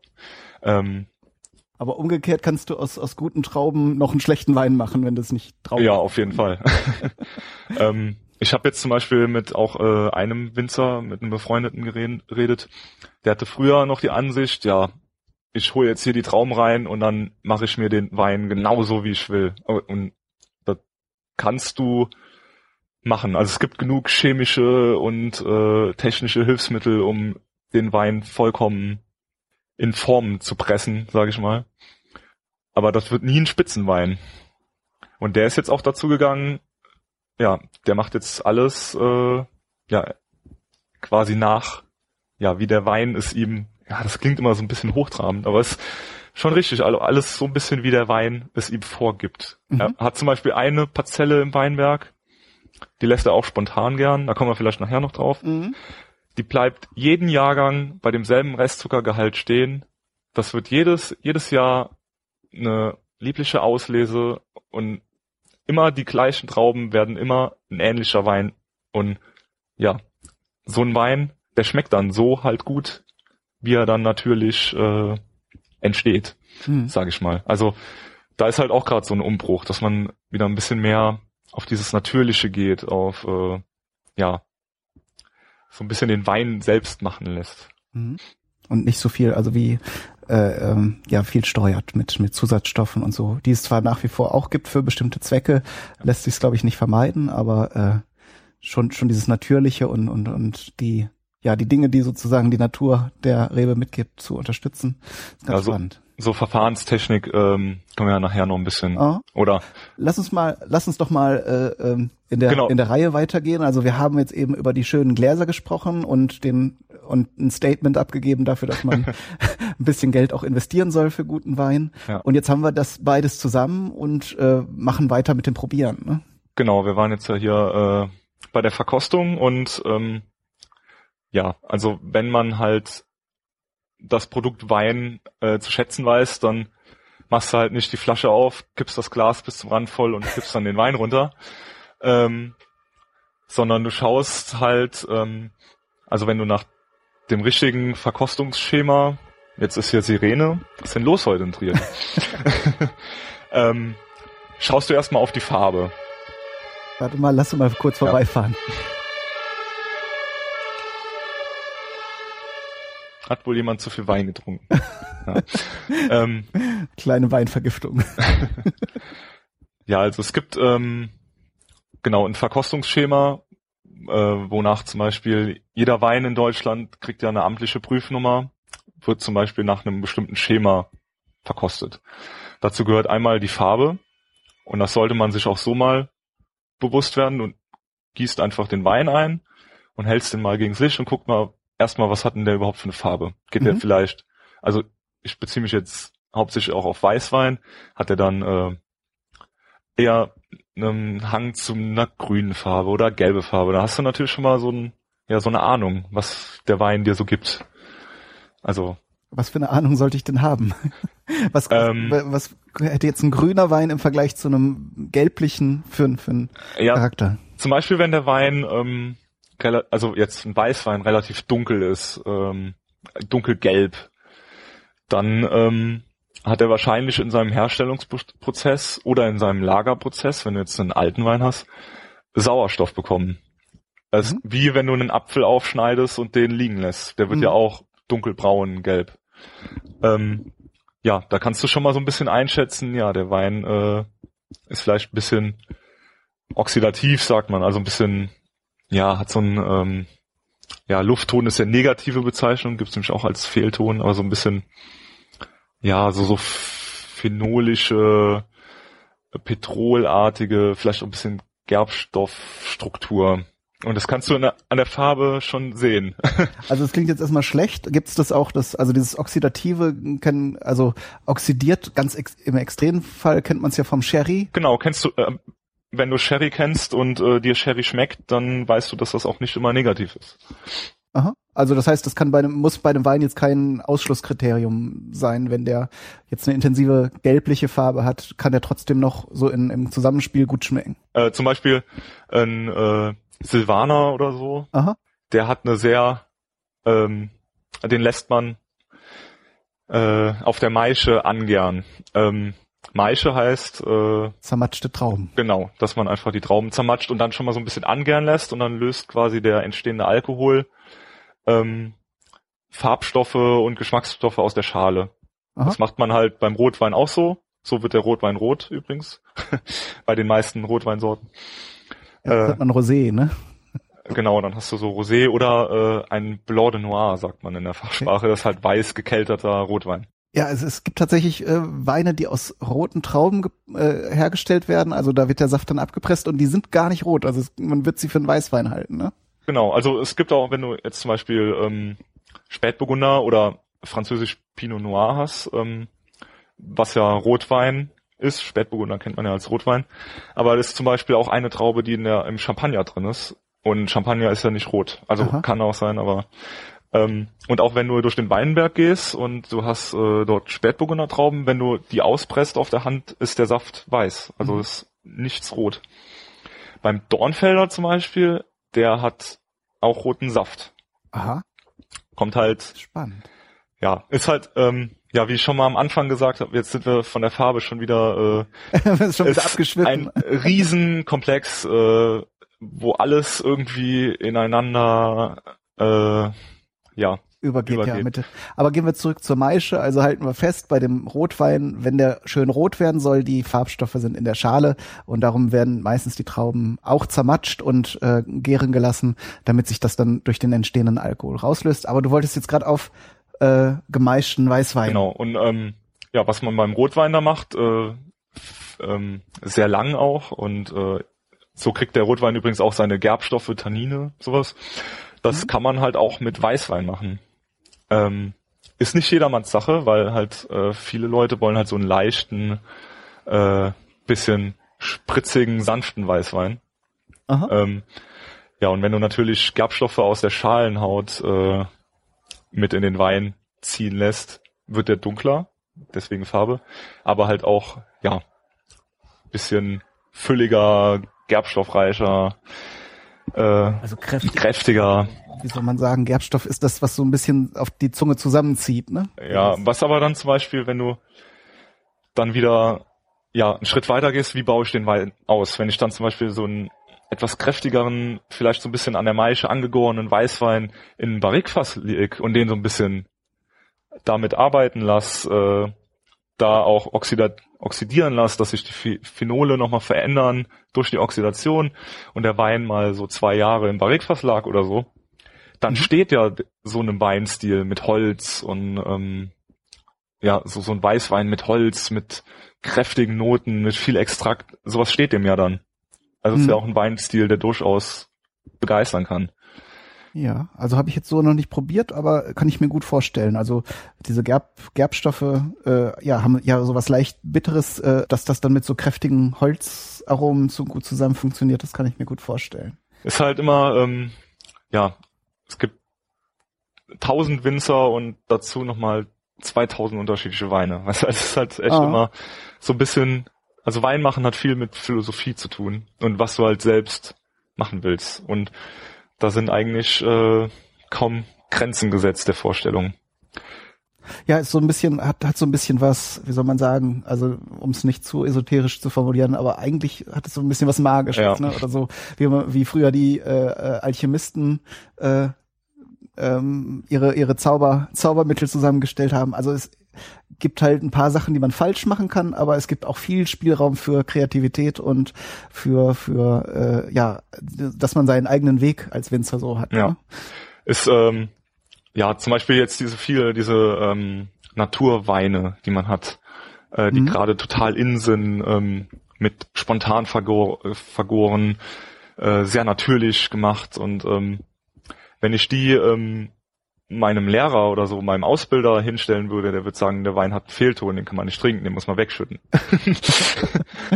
ist halt immer so eine Sache, ne? Also ja, ich meine, da haben sich ja, äh, dein Ausbilder wird ja wahrscheinlich auch ja schon etwas älter sein und da werden sich über die Zeit auch bestimmte Gewohnheiten und Vorlieben entwickelt haben. Und ja, bei dem Weinherstellen, wir haben es ja eben schon bei diesen, äh, gibt ja auch Trends, also wie diese Sachen, dass heutzutage auch wieder Weine in, in so, so, so Amphoren ausgebaut werden und hier und da und da kann man halt viel ausprobieren und manche Sachen davon funktionieren halt. Aber wenn man jetzt eben, sagen wir, man schon 30 oder mehr Jahre das, äh, dieses, diese Szene kennt sozusagen, dann kann man sich vielleicht irgendwann auch nicht mehr auf so ganz verrückte Kreationen einlassen. Ja, und ist ja schon so, also es gab ja mal diesen berühmten Zeitungsartikel über die Moselochsen. also man hat hier schon äh, eine sehr eingefahrene, also nicht alle zum Glück, aber so der, der durchschnittliche Moselwinzer ist schon sehr eingefahren in seinem Weinstil und seiner Meinung über Wein. mhm. Gut, aber wir sind schon wieder hier am ähm, Abdriften. Ab, äh, Dabei haben wir gar keinen Wein getrunken. Weißt? nee, tatsächlich ähm, gut, aber wir haben ja, wir haben ja unsere Reihen, unsere Themen hier ganz gut aufgelistet. Genau. Beziehungsweise du hast das ja gemacht und wir waren jetzt bei der Farbe. Da ja, haben wir jetzt Farbe. nun verschiedene Sachen. Wo man schon mal halt äh, ja so einen ersten Eindruck vom Wein bekommt, ähm, da schaut man halt auch auf die Farbe. Vor allem schaust du halt auch, ähm, wenn du jetzt ein bisschen, ich sag mal, ähm, ja, als Profi verkostet, verkostet, ist der Wein trüb. Das ist schon mal nicht so gewünscht. Zum Beispiel hat er irgendwelche Schwebeteilchen, Kristalle, Eiweißtrübungen. Da kommen wir alle noch. Wenn wir das machen wollen, das habe ich jetzt noch gar nicht ausgearbeitet, also Weinfehler und so. Aber Aha. ich sehe schon, wir machen eine riesige Reihe. Die Hobby, die Hobbykoch ja, äh, Wein äh, Podcast Reihe. Spricht ja nichts dagegen. Also ich finde das Thema sehr spannend und wie gesagt, also ich lerne da gern auch äh, immer was Neues dazu. Und ähm, ja, wir werden, wir, wir werden ja auf diese Sendung wahrscheinlich auch Feedback bekommen und dann äh, wissen wir ja, wie groß wir diese Geschichte mit dem Weinwissen dann ausbauen. Ja, auf das Feedback bin ich auch sehr gespannt, weil, ja, wie gesagt, jeder hat seine Philosophie und es wird bestimmt einige Weinleute geben, die sagen, was ich erzählt habe, ist vielleicht totaler Schwachsinn. Äh, aber gut, aber das, das hast du bei jedem Thema, ja, ja. Wo, wo halt so viele Meinungen möglich sind. Da wird dir immer auch jemand sagen, nee, das ist Quatsch, das ist nämlich so. Nee, aber äh, möchte ich nur so sagen, also ich habe das nach bestem Wissen und Gewissen aus Fachbüchern mir hier rausgeschrieben und ähm, mhm. ganz was natürlich nicht heißen soll, dass wenn da jetzt jemand was äh, dazu weiß oder wir jetzt irgendwie Quatsch erzählt haben, ich sag ja genau. hier auch nur Sachen, die ich irgendwo mal aufgeschnappt habe, korrigiert uns natürlich gerne. Ja, gerne, auf jeden Fall. Und auch, äh, also die Meinung, die in den Fachbüchern steht, ist ja auch nicht die festgeschriebene Meinung. Gibt halt durchaus, äh, ich habe auch nicht immer dieselbe Meinung wie mein Ausbilder zum Beispiel, was Wein ah. angeht. Aber ähm, ja, aber das ist halt auch das Schöne am Wein. Da hat jeder auch so ein bisschen Narrenfreiheit, sag ich genau, mal. Genau, und da darf auch jeder Recht haben, von daher. Gut. Äh, wir waren beim Duft. Oder kommen zum Duft. Genau, kommen da jetzt hin. Mal hier, ähm, ja, nochmal bisschen Takt zu machen. Takt zu machen. ja, aber ist auch schön. Gut.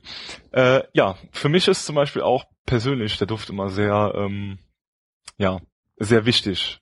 Also ich habe mir, lass mir mal sagen, ich hätte eine sehr gute Nase und bin da sehr geruchs äh, empfindlich, deswegen, ja, also ich riech einfach auch ein, gerne nur an einem Wein. Und ähm, das sollte ich auch, äh, würde ich auch jedem ans Herz legen, bevor man einen Schluck nimmt, erstmal dran riechen. Weil, also was nicht gut riecht, das willst du halt auch eigentlich nicht trinken.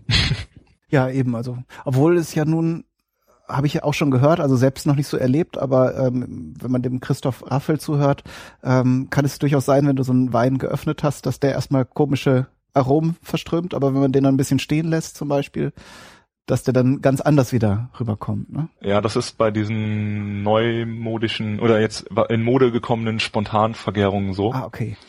Äh, das sind ähm, ach, äh, das erkläre ich äh, ein andermal. zur Weinbereitung kommen, weil dann sind wir wieder völlig weg vom Duft, weil okay. es ist nicht so ganz einfach. Gut, aber es ist auf ähm, jeden Fall scheinbar irgendein, eine Substanz, die schnell verfliegt und die dann später, also die erstmal stört, aber dann später nicht mehr. Äh, es sind halt Schwefelwasserstoffe, ah, okay. die bekanntlich ja eher unangenehm mhm. riechen. Also manche mögen das auch, aber naja gut. Wie gesagt, jeder ist da halt was einem schmeckt, das schmeckt einem halt. Ja. Man kann ja seinen Geschmack nicht äh, ja, abstreiten. Soll man auch nicht. Eben. Gut, aber was hältst du zum Beispiel von diesen Ritualen? Man kennt das ja von Weinverkostungen, das Glas dann auch erstmal schwenken. Ja, das macht schon Sinn, weil dann ähm, machst du beim Whisky ja zum Beispiel auch. Beim Bier soll man es übrigens nicht machen. das ist das zu doll. Ähm, ja, beim Bier hast du halt auch, der Brauer will ja auch mit der Kohlensäure im Bier einen Bierstil erzeugen. Wenn du jetzt das Bier schwenkst wie so ein Bescheuerter, hast du halt die Kohlensäure raus. das sich natürlich im Geschmack. Aber da kannst du halt hingehen, das Glas so ein bisschen schräg halten und drehen, dass sich die Flüssigkeit am Glasrand absetzt. Ah. So würde man es dann auch bei Schaumweinen machen? Also wenn auch bei Schaumweinen, ähm, wenn du Whisky nicht schwenken willst, weil das ein bisschen unästhetisch dem Whisky gegenüber aussieht, für viele habe ich äh, mir mal sagen lassen, kannst du es auch so drehen. Ähm, ja, geht halt einfach darum, dass sich Flüssigkeit an die Glaswand setzt, die dann, ähm, wo dann einfach die Aromastoffe, die ja sehr flüchtige chemische Verbindungen sind, verdampfen. Und dann kriegst du halt mehr Aroma in dein Glas, was ja dann gebündelt wird durch die Glasform und du kannst halt einfach mehr riechen. Mhm. Und man steckt, man darf ruhig die Nase richtig ins Glas reinstecken. Ne? Richtig rein und auch richtig riechen. Also auch das, was man, äh, was später kommt beim Geschmack, also dieses Schlürfen und so, das äh, kannst du absolut machen. Mhm. Also da ist jetzt entgegen der anderen äh, Tischsitten, darf man beim Wein verkosten durchaus Sachen, die man sonst nicht darf. Da darf geschnuffelt, geschlürft und auch gespuckt werden. Ja, eben, also äh, gerade wenn man mehr Wein verkostet dann äh, und man nicht am Ende unterm Tisch liegen will, dann darf man den auch wieder ausspucken. Ne? Ja, also wenn ich so äh, weiß nicht, hier Jahrgangspräsentation von einem Weingut oder ähm, sonstige Weinpräsentationen also dann probierst du halt schon mal so 60, 70, 80 Weine durch und die kannst du ja nicht alle trinken. Mhm. Funktioniert ja nicht. Was ich mich da immer frage, aber so ein bisschen wie der sich so beim Runterschlucken verhält, möchte man doch eigentlich auch, also es ist zwar jetzt dann vom Gesamtbild, vom Geschmack vielleicht dann nicht so viel, äh, aber ich denke, wenn man den gar nicht runterschlucken würde, dann hätte man doch kein komplettes Bild von dem Wein, oder? Also lässt man sich Ja, dann so ein bisschen was im Mund übrig und Ist auch so. Also ähm, du kriegst nicht das 100% gesamte Bild, wenn du nicht schluckst, weil du ja dann auch durch die Flüssigkeit, die den Rachen runterläuft, äh, bilden sich ja auch wieder Aromastoffe und du riechst ja nicht nur in der Nase selbst, Mhm. du riechst ja auch hinten in den Gaumen hinein. Deswegen, also ich mach's halt so für den ersten Eindruck, dann nimmst du halt den Schluck und spuckst den und wenn der Wein dann sehr besonders ist, zum Beispiel, dann trinke ich auch mal gerne einen kleinen Schluck. Ah, okay, klar, so kann man schon mal vorselektieren, kann man sich ja, Ja. auch, wenn man sich so durch so eine Reihe durchprobiert, wenn das so gar nicht das, das äh, Ding ist, dann kann man den ja gleich aus, auslassen. Genau. Deswegen halt einmal riechen, wenn das schon nichts ist, dann einmal einen Schluck probieren, mit ausspucken, wenn der dann auch nichts ist, dann brauchst du das halt auch nicht trinken. Mhm. ja, was, was kann uns denn an Düften begegnen, wenn wir jetzt ein, so ein, so ein, sagen wir mal, einen Weißwein erstmal trinken, äh, schnüffeln, trinken kommt ja später. Ja, da ist auch wieder der Fantasie eigentlich keine Gren Grenzen gesetzt. Also man hat halt so die, ähm, die Standardsachen, wenn ich das jetzt auf die Schnelle finde, äh, es gibt halt so Aromaräder. Mhm. Also du hast halt Fruchtnoten von so eher grüneren, frischen Früchten, so grüner Apfel, ähm, dann rüber zu gelben Früchten, Ananas, Aprikose, tropische Früchte, Mango, Papaya hört man oft, ähm, Drachenfrucht gibt's auch, ähm, also Fruchtnoten, dann die hast du zum Beispiel bei so Moselriesling hast du oft, da hast du Pfirsich, Ananas, Apfel vielleicht bisschen, vielleicht bisschen Zitrus, sowas, so ein fruchtiger Moselriesling, der geht stark in diese Fruchtnoten. Mhm. Ähm, dann kannst du Mineralität schmecken. Das kann durchaus sein, wenn der Wein auf sehr kargen Schieferböden stand, dann ist der sehr mineralisch. Mhm. Ähm, und das schmeckst du halt auch im Wein selbst. Also das gibt auch Rieslinge, zum Beispiel, ich beziehe mich jetzt auf Riesling wieder, die kommen von der Obermosel, ähm, ja, die schmecken, als würdest du einen Schieferstein ablecken. Also es ist echt, Mhm. äh, ähm, Die wachsen auch mit- so einem, also Schiefer ist da durchaus auch im, im Boden enthalten dann, oder fast nur, ne? Genau, dann hast du Schieferboden und ähm, was man ja auch oft sieht, so als klassisches Moselbild, dass die Weinstöcke dort stehen und quasi der ganze Boden mit schwarzem Schiefer bedeckt Mhm. ist. Das macht man halt auch nochmal Reflexion der Sonne oder und Absorption halt, ähm, heizt halt ordentlich nochmal Mhm. auf. Also klar. Der schwarze Stein schluckt dann das Schwarze Sonnen Stein. Sonnenlicht und gibt es dann an, abends vor, vor allem wahrscheinlich an den Boden weiter. Genau, und halt auch an die Reben und Trauben. Mhm. Ähm, ja, und dann gibt's aber auch so äh, Aromen wie zum Beispiel Eisbonbon, also so mentholartig. Ja. mentholartig bisschen. Ähm, was man ganz gern hat äh, bei einem Sauvignon Blanc. Je nachdem, wie der ausgebaut ist, hast du einmal vollgrüne Paprika. Aha. Also, also wirklich, so nicht nur so, ja, das schmeckt so annähernd wie, sondern du hast richtig grüne Paprika. Okay. Oder ähm, Stachelbeere, sowas, also das riechst du schon deutlich. Ähm, ja, dann natürlich so Holznoten, wenn es im Barrik lag, je nach Toastungsgrad des Barriks, äh, Vanillenoten, äh, Röstaromen. Also es ist auch wieder keine Grenzen gesetzt eigentlich. Mhm. Deswegen, also was ich zum Beispiel auch mache, Geruch ist ja auch eigentlich eine Verknüpfung mit Erinnerung. Und ich gehe zum Beispiel hin, äh, ganz gezielt, zum Beispiel wenn ich koche oder auch einkaufe, ich riech halt auch an jedem Lebensmittel oder Frucht, äh, Gemüse, um den Geruch immer parat zu haben und den dann auch ähm, bei einer sensorischen Verkostung von Getränken anwenden zu können, Mhm. sage ich mal. Dass du einfach deinen Geruchssinn ein bisschen schulst. Genau, und die, die Sprache, also im Prinzip das Vokabular auch solche Dinge zu beschreiben. Ne? Weil du kannst es natürlich so probieren und auch, sagen wir mal, ein differenziertes Bild im Kopf davon haben. Aber gerade wenn es darum geht, jemand anderem zu beschreiben, warum dir dieser Wein schmeckt oder was dir daran gefallen hat und, und was vielleicht nicht, dann musst du ja irgendwie die einzelnen Dinge benennen können. Ne? Und dann darf man sich auch gerne trauen. Also wenn der Wein für dich halt nach, weiß ich nicht, Ananas riecht, dann riecht er für dich halt nach Ananas. Und wenn äh, der Wein, der im Barrikfass lag, für dich nach einem abgesägten Kantholz riecht, dann sagst du halt, der riecht für mich nach einem abgesägten Kantholz. Aha. Also da muss man sich einfach trauen und darf auch keine, da, darf sich da nicht schämen oder zurücknehmen, weil man jetzt nicht irgendwie der super Weinkenner ist. Äh, weil, also riechen traue ich schon fast jedem zu, ja. dass er einfach sagt, ja, ich rieche jetzt, das riecht so für mich. Eben, und gerade, wie du schon sagst, die, die äh, Verknüpfungen, die Assoziationen sind da ja sehr unterschiedlich und da gibt es praktisch keine falschen Antworten. Aber was ich mich da frage, bei, bei dem Duft, gibt es, wenn, wenn, wenn du jetzt wirklich so Weinexperten nimmst, die unterhalten sich ja auch, gibt es da auch äh, Dinge, die festgesetzt sind, so dass praktisch einer dem anderen allein mit Hilfe dieser Begriffe so einen Eindruck verschaffen kann, was das für ein Wein ist?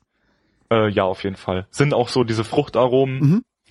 Ähm, die finden, also die finden viele Leute wieder. Also es ist, wenn jetzt auf dem Wein steht oder der Beschreibung, der riecht nach Pfirsich, dann kann man schon davon ausgehen, dass viele Leute da drin Pfirsich gefunden haben. Mhm.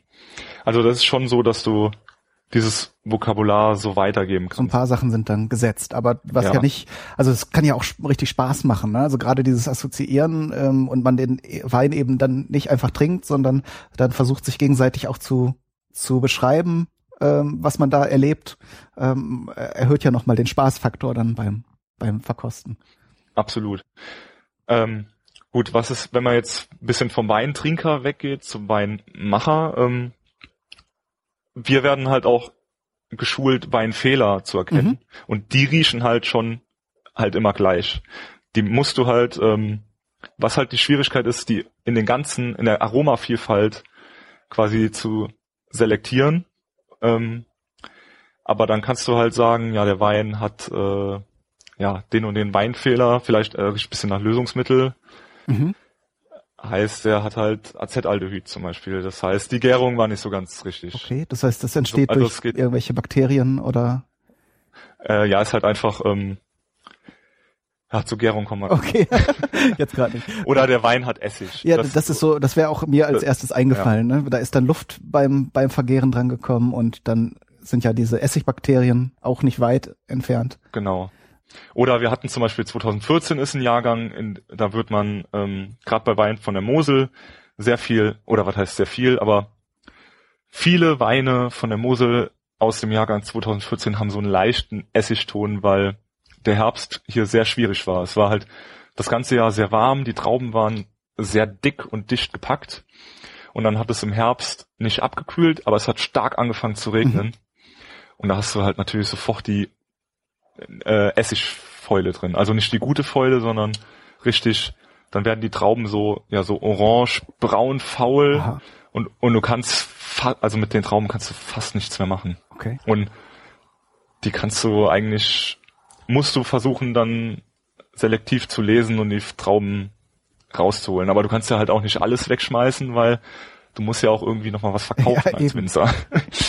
ähm, ja, und da war im Jahr 2014 war sehr schwierig, äh, seine Leseplanung an den Herbst anzupassen. Ähm, und deswegen haben viele Weine, die sind nicht schlecht, also manche Leute stört das nicht so, aber die haben so einen leichten Essigton so leichtes, äh, ja, so, so Essig-Grundierung okay. drin, sag ich mal.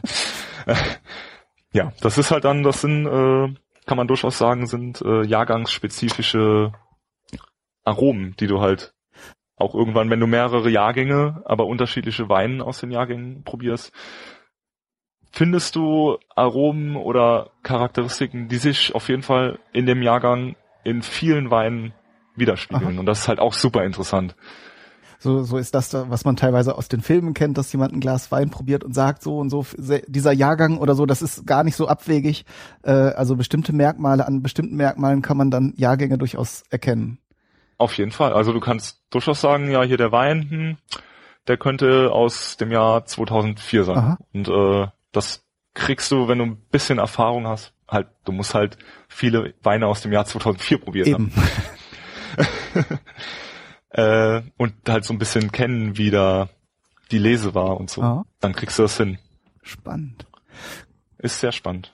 Wir haben zum Beispiel mal eine Verkostung gekriegt, ähm, äh, ein Wein aus dem Jahr 61, 71, 81, 91, 2001 und 2006 war es, glaube ich.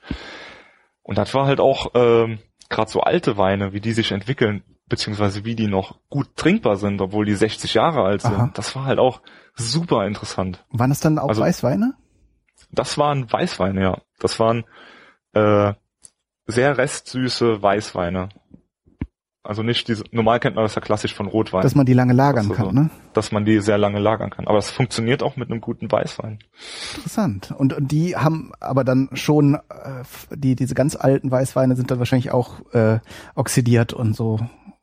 Genau, die haben so eine oxidative Note. Du musst auch Glück haben, also so mit Kork, da hast du schnell mal äh, welche, die halt wirklich schön geworden ah. sind. Und die ja, die sind jetzt nicht schädlich, aber die machen auch nicht wirklich Spaß. Nee, das schmeckt dann alles nur nach dem Kork, ne? Ja, beziehungsweise halt hast du so einen, ja, so einen richtigen Firnton, halt so, ja, so, so dumpf und stumpf und, äh, ja, halt, der Wein ist halt einfach alt, und schmeckt nicht Aha. mehr. Ja, aber ist auch interessant. Also alte Weine probieren ist auch immer ein Highlight. Kommt man wahrscheinlich nicht so oft dran, ne? Das heißt, entweder ja, hat man dann äh, Freunde, Bekannte oder irgendwie im Umkreis jemanden, der sowas sammelt. Ja, oder man hat jede Menge Geld. Dann ja, oder man kann, ja, geht in den Laden und kauft sich dann so richtig alten Wein. Ja, das war auch mein, äh, da war ich etwas vor den, ja, oder etwas beeindruckt äh, oder hat mich sehr geehrt gefühlt. Ich habe, ähm, das war auch der teuerste Wein, den ich mal probiert habe. Das war eine Flasche 93er Rotschild, mhm. also Rotwein kostet halt die Flasche 800 Euro. Ja, Rothschild ist ja schon ein, stehender ja. Begriff. Das, das und die wurde mir halt einfach angeboten und ich durfte da ein Glas von probieren und das war schon, also gut, ob es jetzt 800 Euro wert ist, nicht, aber es war schon wahnsinnig guter Wein. Gerade auch so alter Rotwein hat einen ganz speziellen Charakter, weil die Frucht fast ganz weg ist und was so sehr viel Mineralität und Tanninstruktur und ganz interessant. Also wenn jemand mal äh, in den Genuss kommt, alte Weine zu probieren, ist ein interessantes Thema. Ja, auf jeden Fall. Ganz spannend. Gut, wollen wir mal zum Geschmack weitergehen? Du hast genau. eben beim, beim, beim Aroma, beim Duft zwischendurch dann äh, schon diese mineralischen Töne, die man rausschmecken kann, erwähnt. Ähm, was gibt es noch? Also es ist halt ähm, vielleicht einigen bekannt, man hat ja diese ähm, Geschmacksrichtungen süß, sauer, salzig. Äh, in meinem Skript habe ich bitter vergessen, sehe ich gerade. Bitter und Umami. Umami ist ja dieser, müsste dir auch ein Begriff ja, sein.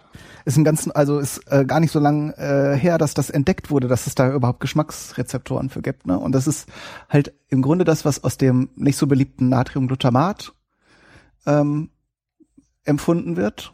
Oder eben sowas wie aus Fleisch oder ja. Sojasauce oder so, das äh, ist so, so dieses kräftige. Ja, so fleischiger Eiweiß, irgendwie sowas, mhm. ne, ist auch immer. Ähm, ja, und die Geschmäcker, die, also man hat ja früher gedacht, es gibt für jeden Geschmack eine Zone auf der Zunge. Mittlerweile weiß man aber, dass alles, alles schmecken kann, aber die Intensität ein bisschen unterschiedlich gesetzt ist. Irgendwie die Zunge setzt Prioritäten in ja, verschiedenen so, Regionen. so ein bisschen. Ähm, ja, und dann, wie gesagt, nach dem Riechen, du ja schon einen ersten Eindruck ähm, kriegst, nimmst du dann halt den Wein mal einen guten Schluck in den Mund. Also du sollst jetzt nicht das halbe Glas äh, trinken, aber schon so, dass du den Mund überall benetzt hast. Deswegen auch äh, das Sauerstoff ziehen. Das ist einfach, dass sich der der Wein auf der Zunge überall verteilt. Mhm. Also dieses Schlürfen dient ja. wahrscheinlich zum einen dazu, dass dann Luft auch mit nochmal mit dem Wein in Verbindung kommt, aber auch, dass es sich überall im Mund verteilt. Verteilt.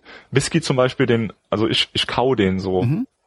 Das ist halt beim Wein irgendwie, ähm, haben sich die Leute halt auf Schlürfen geeinigt. Ich weiß auch nicht warum. Aber Whisky wird zum Beispiel gekaut. Aha. Also so ein bisschen ähm, wie Mundspülung. genau, so ein bisschen wie Mundspülung, ja. Dass sich halt einfach ähm, überall das Getränk verteilt und du halt überall im Mund ähm, ja einen Geschmackseindruck kriegst. Mhm. Ja, und dann ist halt spannend. Ich habe einen Eindruck aus dem Duft. Schmeckt der Wein auch so?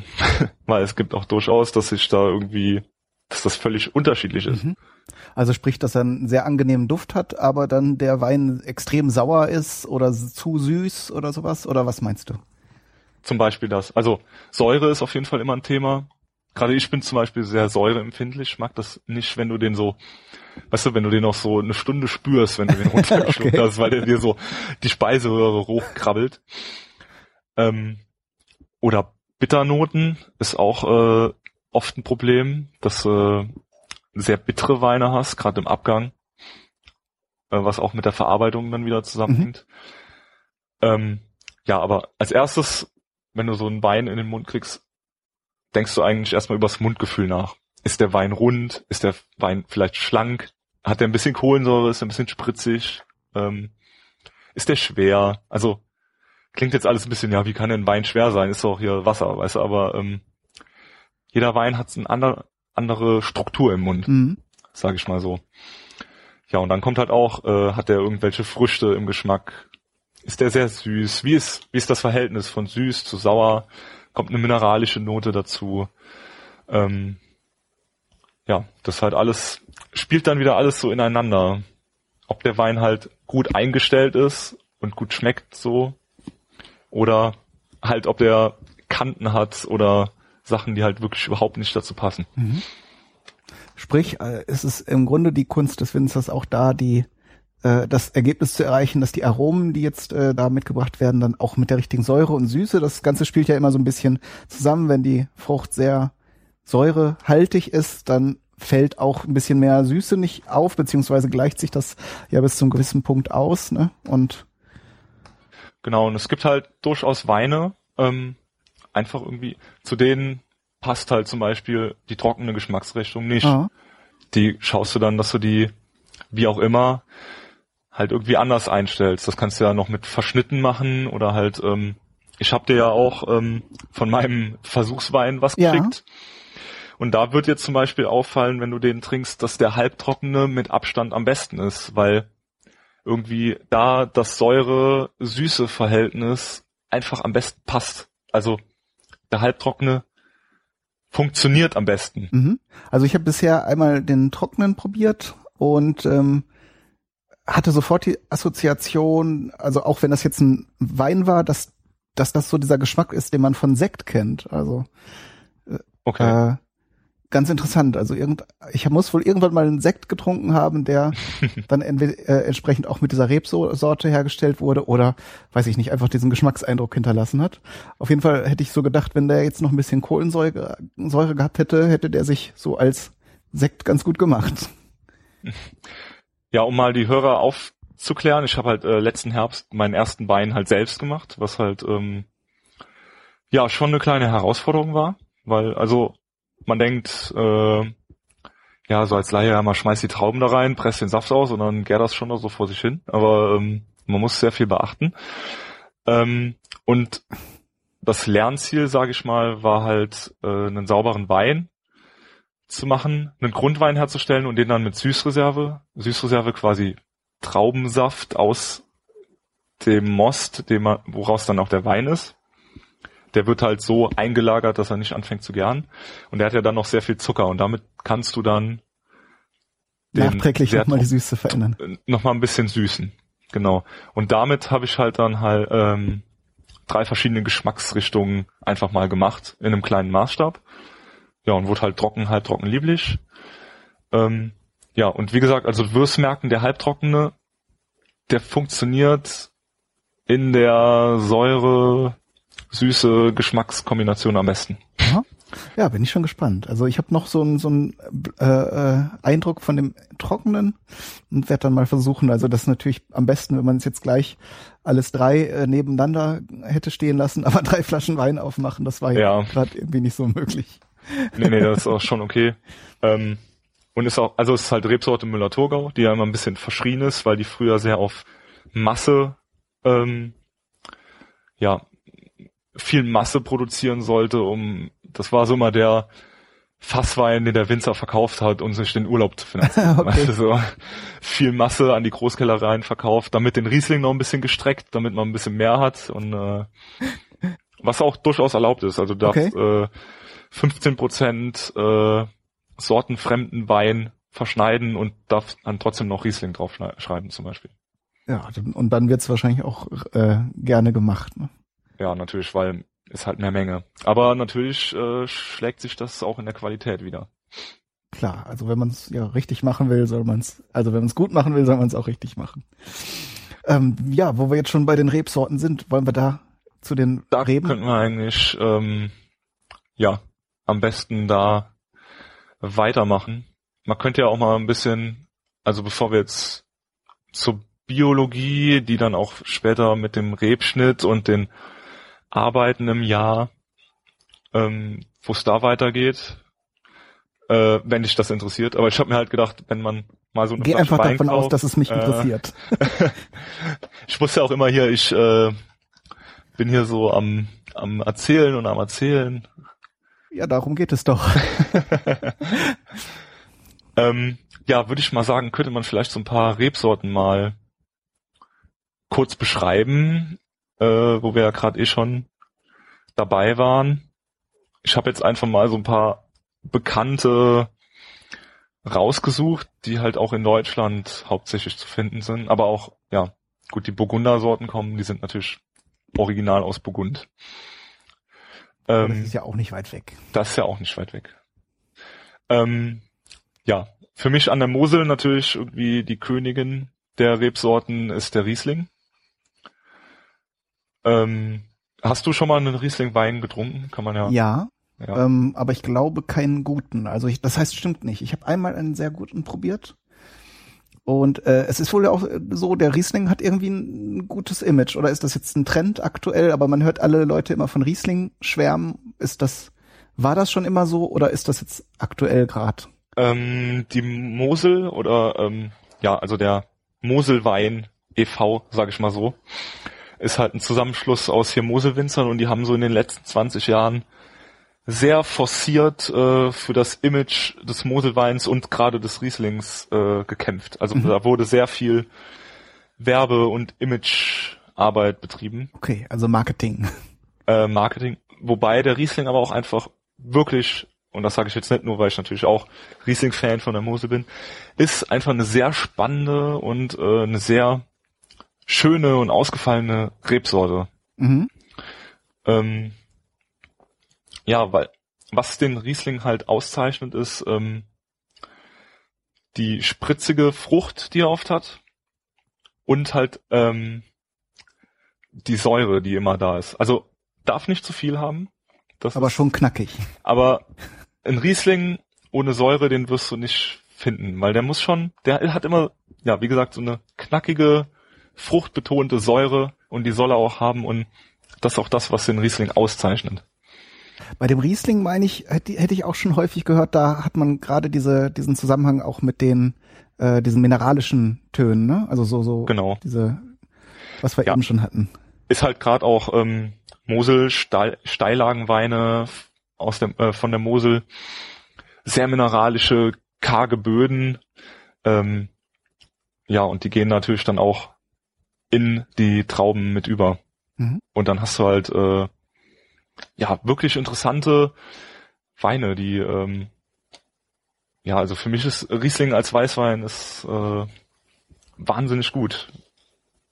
Muss man halt für, für manche Leute, gerade die mit Wein vielleicht so ein bisschen anfangen, kann es halt sein, dass die Säure ein bisschen stört, sag ich mal. Da hat man halt bei so einem Chardonnay oder Weißburgunder das vielleicht noch ein bisschen bisschen bekömmlicher am Anfang. Okay. Ja, dieses, dieses auch gerade diese mineralischen Töne ist, glaube ich, nicht was, was so direkt gefällig ist, ne? Das, da muss man sich erstmal dran gewöhnen. Ja, aber vielleicht auch, auch nicht dran gewöhnen. Vielleicht trinkst du das auch und denkst, ja, geil, das ist was Besonderes, das schmeckt mir gut. Also. Aha. Aber spritzige Fruchtigkeit ist ja erstmal schon mal ein Argument, das, den, den zu probieren, ne? Genau, man hat halt wie, auch ähm, die Winzer gehen oft hin, ähm, wird halt kalt vergoren im Stahltank ausgebaut, also nichts mit Holzfass, oxidativ, sondern reduktiv im Stahltank.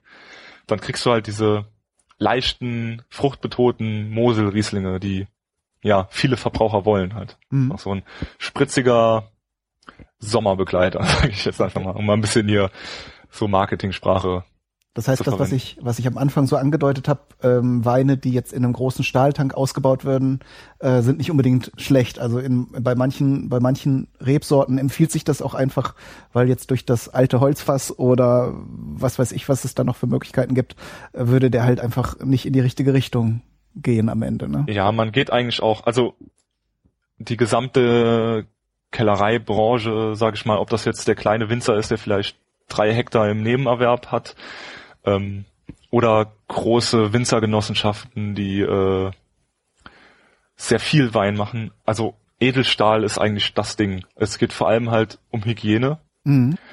Ähm, du musst halt sehen, Edelstahl, kennst du ja auch aus der Küche, ist halt sehr gut zu reinigen. Mhm. Und Hygiene ist halt schon in der Weinproduktion das A und O. So ein Holzfass hat halt da sehr viel Arbeit, sehr viel Arbeitsaufwand kannst du auch nicht äh, unbegrenzt benutzen. Das ist halt auch einfach irgendwann durch. Mhm. Ja, und der Einfachheit halber und halt, weil dieser Weinstil auch gefordert wird, gehst du eher zum Stahltank, weil das kannst du halt auch besser kontrollieren. Du kannst den Stahltank, äh, Stahltank kühlen. Ja, und halt einfach das besseres Arbeiten mit Edelstahl. Mhm. Also klar, da, da kann, kann man dann wirklich sehr kontrollierte Bedingungen schaffen und entsprechend auch eher das Ergebnis absehen, ne? als bei einem bei einem Fass, das in irgendeinem Keller steht. Gut, Keller ist jetzt auch eher äh, gleichmäßige Temperatur, aber wenn jetzt ein starker Sommer ist oder so und die, äh, die Wärme bis in den Keller dringt, dann kann das ja, ja schon Auswirkungen haben. Kühlung wichtig halt vor allem während der Gärung, weil ja. wenn du sehr warm vergärst, dann wird die Gärung sehr stürmisch und ähm, so ein bisschen Biologie, bei der Gärung entsteht ja halt auch die Kohlensäure. Und jetzt musst du dir überlegen, wenn die Gärung sehr stürmisch ist und in kurzer Zeit sehr viel Kohlensäure entsteht, dann blubbert die Kohlensäure durch das Produkt ähm, nach draußen, will ja entweichen. Mhm. Äh, kann es ja beim Wein auch, beim Sekt ja nicht, da bleibt die Kohlensäure drin. Aber es nimmt halt auch die Aromastoffe mit und die ah. gasen halt mit aus und dann hast du halt ja einfach stumpfe keine fruchtbetonten Weine mehr. Und äh, deswegen kühlt man halt während der Gärung runter, dass die Hefen langsam vergären, nicht sehr stürmisch und dann hast du noch, also mit halt ein, ein äh, ja, eine Sache, die da mit reinspielt, dass du halt dann die Gärung kühlst, langsam ablaufen lässt und dadurch Aroma bewahrst. Mhm. Ähm, ja, und das kannst du halt beim Stahltank gut machen. Da hast du dann halt, kannst du Kühlschlangen reinlegen oder sowas. Ähm, oder es gibt halt schon Stahltanks, die sind doppelwandig, die komplett kühlen. Ja, aber das Hauptaugenmerk ist halt schon einfach die Hygiene. Und, und theoretisch, wenn du dann so eine Holznote haben wolltest, äh, ich sag's jetzt mal vorsichtig, weil es ja auch viele, oder zumindest früher mal viele Weinliebhaber gegeben hat, die da sehr kritisch sind, könntest du ja auch diese Woodchips, also Holzschnipsel, da von den entsprechenden Holzsorten reingeben. Ne? Äh, könntest du machen, ja. Ist halt immer, äh, für mich hat das halt so ein bisschen auch was mit Image zu tun. Mhm. Wenn du halt einen hochklassigen Wein mit Holzaroma produzieren möchtest, dann schmeißt du da halt keine Chips rein. Das hat, das hat halt auch so ein bisschen Image, Weingut-Image. Du musst ja auch immer gucken, wie du dich vermarktest. Mhm. Und wenn dein Kunde zu dir ins Weingut kommt und er geht, will einen Wein trinken, der im Holzfass gelagert ist, äh, dann geht er gern durch den Holzfasskeller. Ja, es hat ein bisschen was von Mogeln, ne? Diese Holz. Ja, es, ne? also die sind durchaus äh, gut einsetzbar. Die sind halt auch super in der Verarbeitung, ähm, super sauber. Du kannst genau das erzielen, was du halt willst. Du kannst halt sagen, ich dosiere die Chips so und so viel, dann kriege ich das und das raus. Mhm. Aber es ist halt, ja, ist halt auch schon wieder ein bisschen, ja, so ein bisschen gemogelt, industriell. Also ist halt meine Meinung. Also es ist ähm, äh, halt so wie wie die Milchpackung, auf der eine grüne Wiese mit Kühen dargestellt ist und die Kühe standen aber nie auf einer grünen Wiese, die diese Milch produziert haben. Ne? Ja, also ein bisschen dieses genau. Gefühl äh, äh, ereilt einen dann. Und ich muss auch ehrlich sagen, also das, was mich so ein bisschen auf die Idee oder die diese Vorliebe mit dem Wein äh, gebracht hat, war auch dieses Bild von diesen uralten Kellergewölben, in denen dann äh, große Holzfässer stehen äh, mit einer Kerze vorne drauf und äh, oder halt auch diese Weinlager mit großen Regalen, wo dann diese Flaschen drin stehen. Das ist einfach ein schönes Bild ja. und es wäre halt schade, wenn das komplett verloren geht. Sei seien jetzt äh, hygienische und und äh, auch vorteilhafte Produktionsprozesse hin und her, aber wenn das diese Kultur und diese ja diese romantische dieses romantische, was damit zusammenhängt, ganz verloren verloren ginge, fände ich das auch schade. Ja, wäre auch sehr schade, weil Wein hat für mich viel mit, also so mit Romantik zu tun, kann man schon sagen. Und äh, ja, ist aber ganz witzig, weil so diese großen Holzfässer, die man vielleicht kennt, also das Moselfuder, sag ich mal, an der Mosel sind ein Fuder sind 1000 Liter. Okay. Und das war halt so das gängige Fass immer, das Moselfuderfass. Ähm, das gibt gar nicht mehr so viel Holzgeschmack ab, weil die halt auch oft mehrmals belegt werden und die sind auch so vorbereitet, dass der Holzgeschmack quasi nicht mehr so an den Wein abgegeben wird. Ein bisschen natürlich schon, aber nicht diese starken Holzaromen. Mhm. Die kriegst du halt, wenn du ähm, den Wein in ein Barrikfass legst, was halt getoastet ist. Also es gibt halt dann leichte Toastung, Medium und halt sehr heavy. Das heißt halt einfach, das Barrikfass wird über offenem Feuer halt innen angekohlt. Mhm.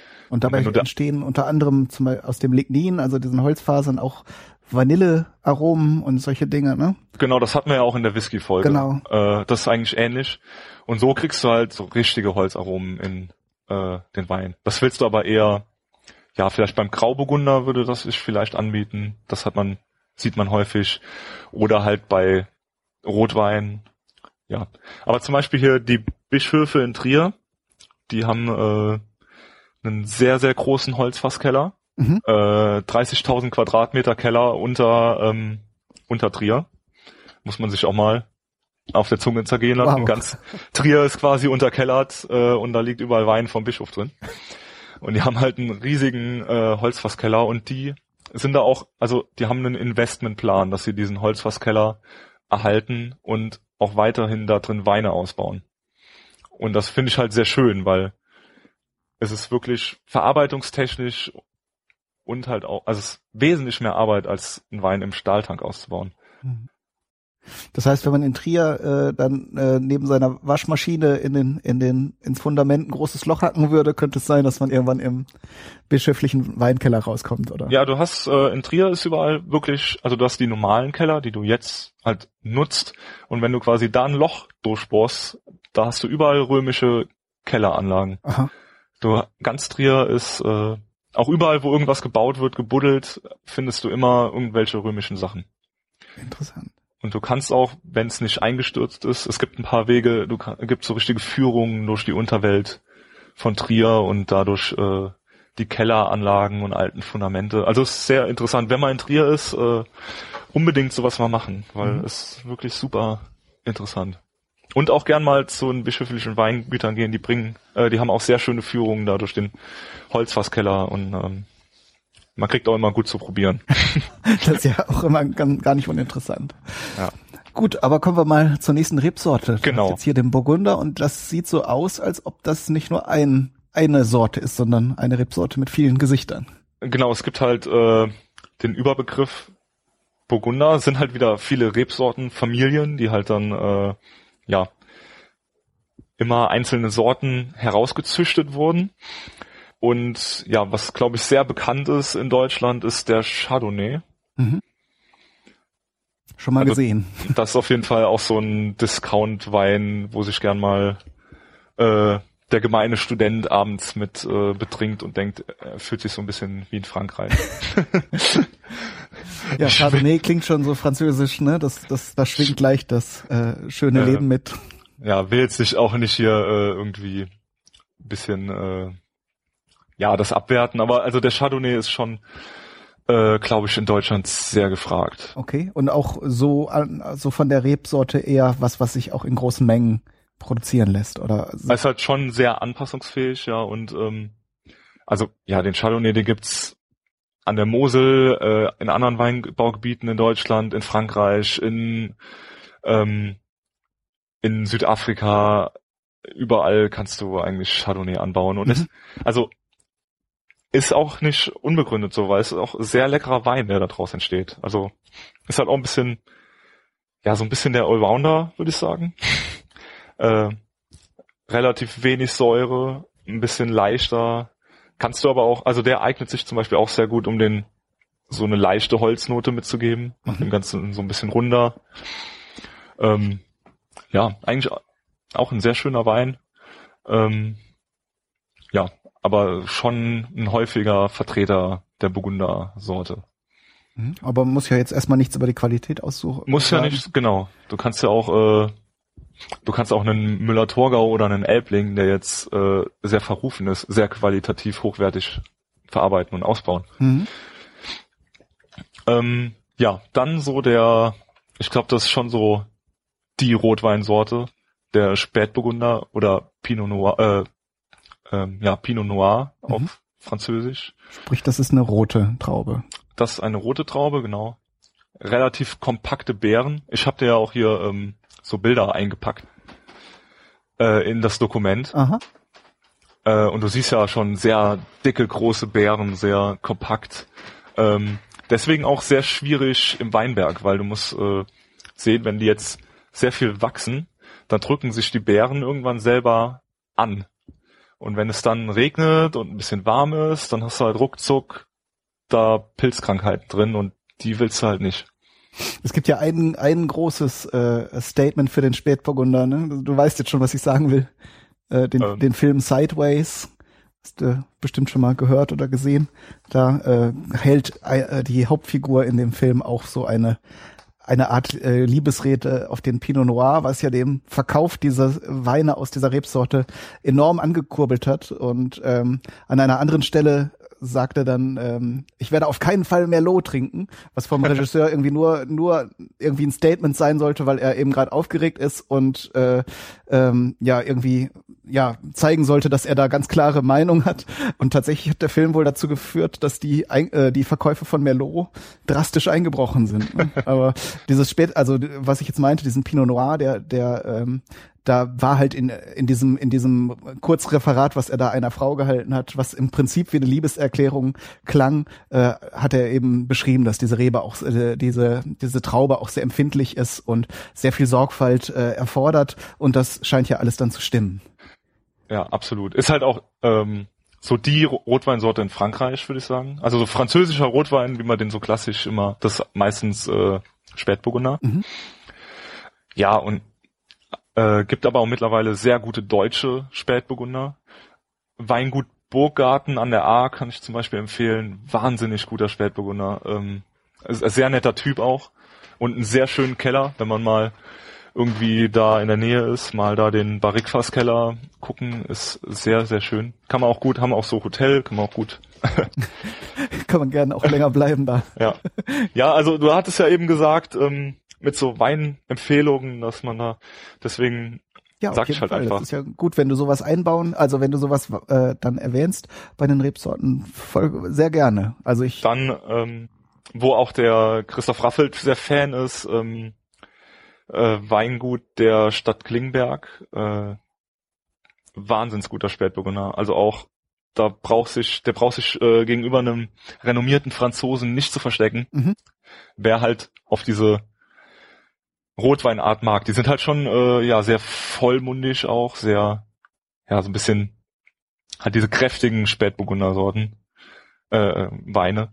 Wobei es zum Beispiel an der Mosel oft auch Spätburgunder gibt, die sind sehr ja kurze Maischestandzeit, deswegen wenig Phenole, wenig Gerbstoffe, sehr sehr klar, sehr ähm, sehr sanft und, und so. fruchtig ja. ausgebaut. Ich lese hier gerade in deinen Notizen Kirschnoten. Das finde ich immer sehr spannend bei Wein. Das kann ja. ich mir gut vorstellen. Oder Beeren. Hm? Ja, Beeren, Kirschnoten, so hast du. Geht zum Beispiel was, äh, ja, so das Sommergetränk, äh, wenn du so einen Rotling oder sowas hast. Also das ist halt eine Rosé ist ja relativ hell gekelterter Rotwein, mhm. sag ich mal. Ein Rot, ein Rotling ist quasi eine Mischung aus Rot und Weißwein. Und wenn du zum Beispiel einen Rotling aus einem Spätburgunder und einem Riesling oder einem Elbling oder so hast, der hat gern mal so Kirschnoten oder Erdbeernoten, ist relativ leicht, äh, relativ spritzig. Also der geht im Sommer so bei 30 Grad auf der Terrasse sehr gut. Okay, also erfrischend und ähm, ist, ist der dann normal alkoholhaltig? Also ähm, der hat, also ich weiß jetzt gar nicht, ich habe letzte Woche noch also eher 9% ich glaub, der hatte so, oder eher 12? Ja, nee, der hatte so 10, um die 10. Oh. Und äh, da, da überraschte mich jetzt. Ich äh, wusste gar nicht, dass es tatsächlich so Mischungen aus äh, Rot- und Weißwein gibt. Also die werden dann auch zusammen vergoren oder äh, werden die nachher sozusagen äh, vermischt oder? Ja, kannst du halt so machen oder so machen. Okay, geht also beides. du kannst halt, ähm, bis zum Beispiel äh, Champagner so gemacht wird, da werden halt die Trauben schon gemischt mhm. und dann vergoren. Wie du jetzt, aber zum Beispiel in Rotling, dann vergärt man meistens die Trauben getrennt und nachher wird dann der fertige Wein gemischt. Aha, sehr spannend. Also da. Also ist halt auch wieder so, ja, auch wieder so ein bisschen, was wir mal haben, welche Philosophie hat man. Klar, und wenn man sich jetzt vorstellt, wenn der ein bisschen Farbe nachher haben soll, dann muss man ja zumindest bei den roten Beeren dann die, äh, bei den blauen Trauben die, die äh, äh Maischegärung machen. Und ob man das dann bei den Weißen auch machen möchte oder will, das muss man dann sehen. Genau, ja. Da muss man immer, man muss halt immer sich auf der einen Seite überlegen, was kriege ich aus dem Weinberg. Auf der anderen Seite musst du halt schon auch, ähm, ja, du willst ja auch Wein verkaufen und du musst dir halt schon irgendwie ein Sortiment mit einem Konzept dahinter mhm. ausdenken mhm. und dann halt auch so alles ein bisschen abdecken. Also es gibt ja Leute, die davon halt hauptsächlich auch leben mhm. wollen. Ne? Da kann man jetzt nicht sagen, ähm, ihr seid mir ganz egal, also äh, scheißegal, was euch schmeckt, ich will hier meinen Wein herstellen. Genau, also es gibt sicher bestimmt auch Leute, die damit Erfolg haben, aber äh, ja, also so, ich denke so, die Mischung ist das, was äh, halt Erfolg dann bringt. Mhm. Schon einen sehr charakterstarken, eigenwilligen Wein, der aber trotzdem, äh, wo aber dann trotzdem für jeden irgendwie was zu finden ist in deinem Weingut. Mhm. Gut, Gut. wir zum Grauburgunder? Genau, Grauburgunder. Ja, das ist so der Typ, ich sag mal, der, in Deutschland der typische Wein für das Holzfass. Mhm. Oftmals mit sehr viel Mostgewicht gelesen, also sehr glycerinreich, extraktreich, sehr dicke Weine, die werden auch sehr dick ausgebaut, sehr viel Alkohol. Mhm. Sprich, und dann, hohes Mostgewicht äh, sagt auch viel Zucker sozusagen, ne? Genau, das ist quasi der äh, Zucker, der in der Traube ist. Der wird halt in Grad Öchsle gemessen. Mhm. Der ist ja dann die Fructose und Glucose, die dann vergoren wird. Mhm. Ja, und halt je mehr Zucker du am Anfang hast, klar, je mehr haben die Hefen zu essen und äh, ja. je mehr Alkohol kriegst du später raus. Das heißt, entweder hast du nachher, also das, man kann könnte es ja auch so ausbauen, dass du nachher einen süßen Wein hast äh, der trotzdem noch einen gewissen Alkoholgehalt hat, oder wenn du den komplett vergärst oder wenn die Hefen das überhaupt schaffen, äh, irgendwo äh, bis, bis zu einem bestimmten Alkoholgehalt schaffen die es ja und dann äh, hast du halt noch eine Restsüße.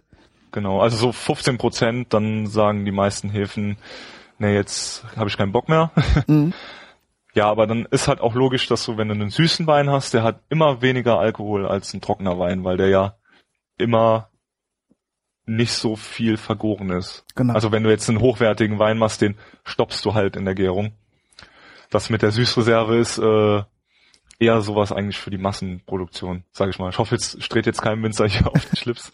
ja, es ist aber, aber äh, es ist es ist zwar im Vergleich zum Zucker dazuschütten nicht so schlecht, weil es ja im Grunde die gleiche der gleiche Saft ist, nur halt nochmal mit mit Zucker drin aber die Winzer selbst, also die, die äh, das richtig, ja, die das fein machen, die halten dann eher die Gärung ab mit Schwefel oder wie machen die das? Ähm, ja, du kann, gibst äh, Schwefel, aber also das, äh, was eigentlich viel wichtiger, wichtiger ist, dass du den Wein versuchst stark runterzukühlen, dass die Hefen quasi so kalt sind, dass sie halt nicht mehr arbeiten.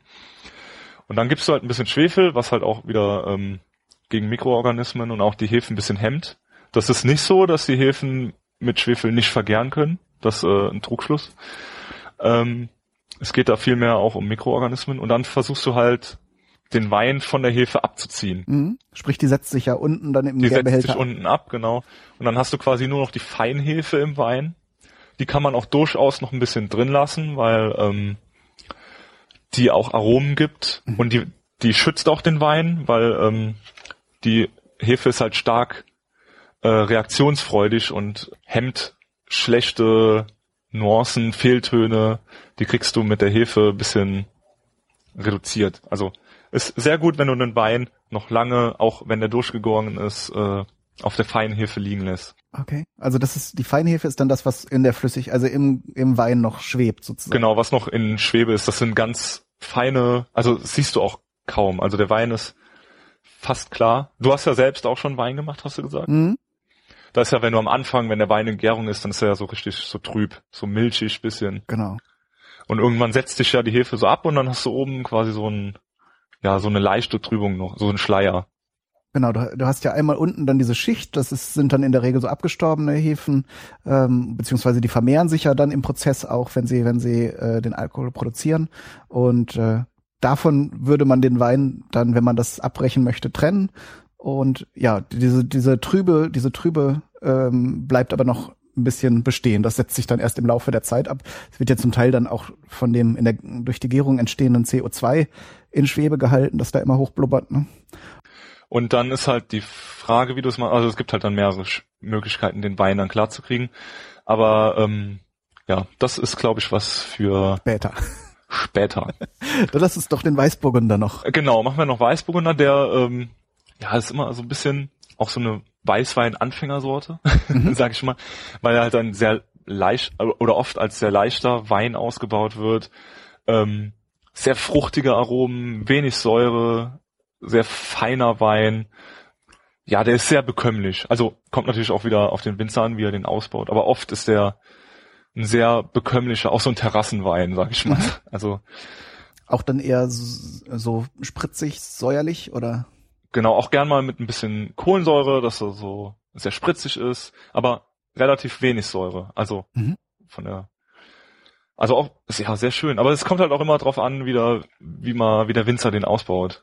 Äh, ich habe auch schon zum Beispiel einen sehr frischen Grauburgunder getrunken jetzt letztens. Das ist halt immer ja muss man halt seine Winzer so ein bisschen kennen und ist aber auch schön, weil jeder Wein anders ist. Natürlich hast du so den Sortencharakter, aber so endgültig sagen, wie es dann in der Flasche ist, äh, ja, kannst halt nur mit probieren. Ja, klar. Also da kann man jetzt auch gar nicht so viel beschreiben, beziehungsweise auch keine Pauschalaussage treffen. Ne? Da gibt's vielleicht so Grundtendenzen bei jeder Rebsorte, aber da ist ja dann, das ist ja erst der Anfang der Geschichte. Ne? Aber es ist halt auch super schön. Also dass du halt äh, vielleicht sogar Winzer hast, die sind im selben Dorf, die haben nebeneinander die Parzellen mit derselben Rebsorte, aber da kommen zwei völlig unterschiedliche Weine raus. Mhm. Also ist halt auch, ähm, ja.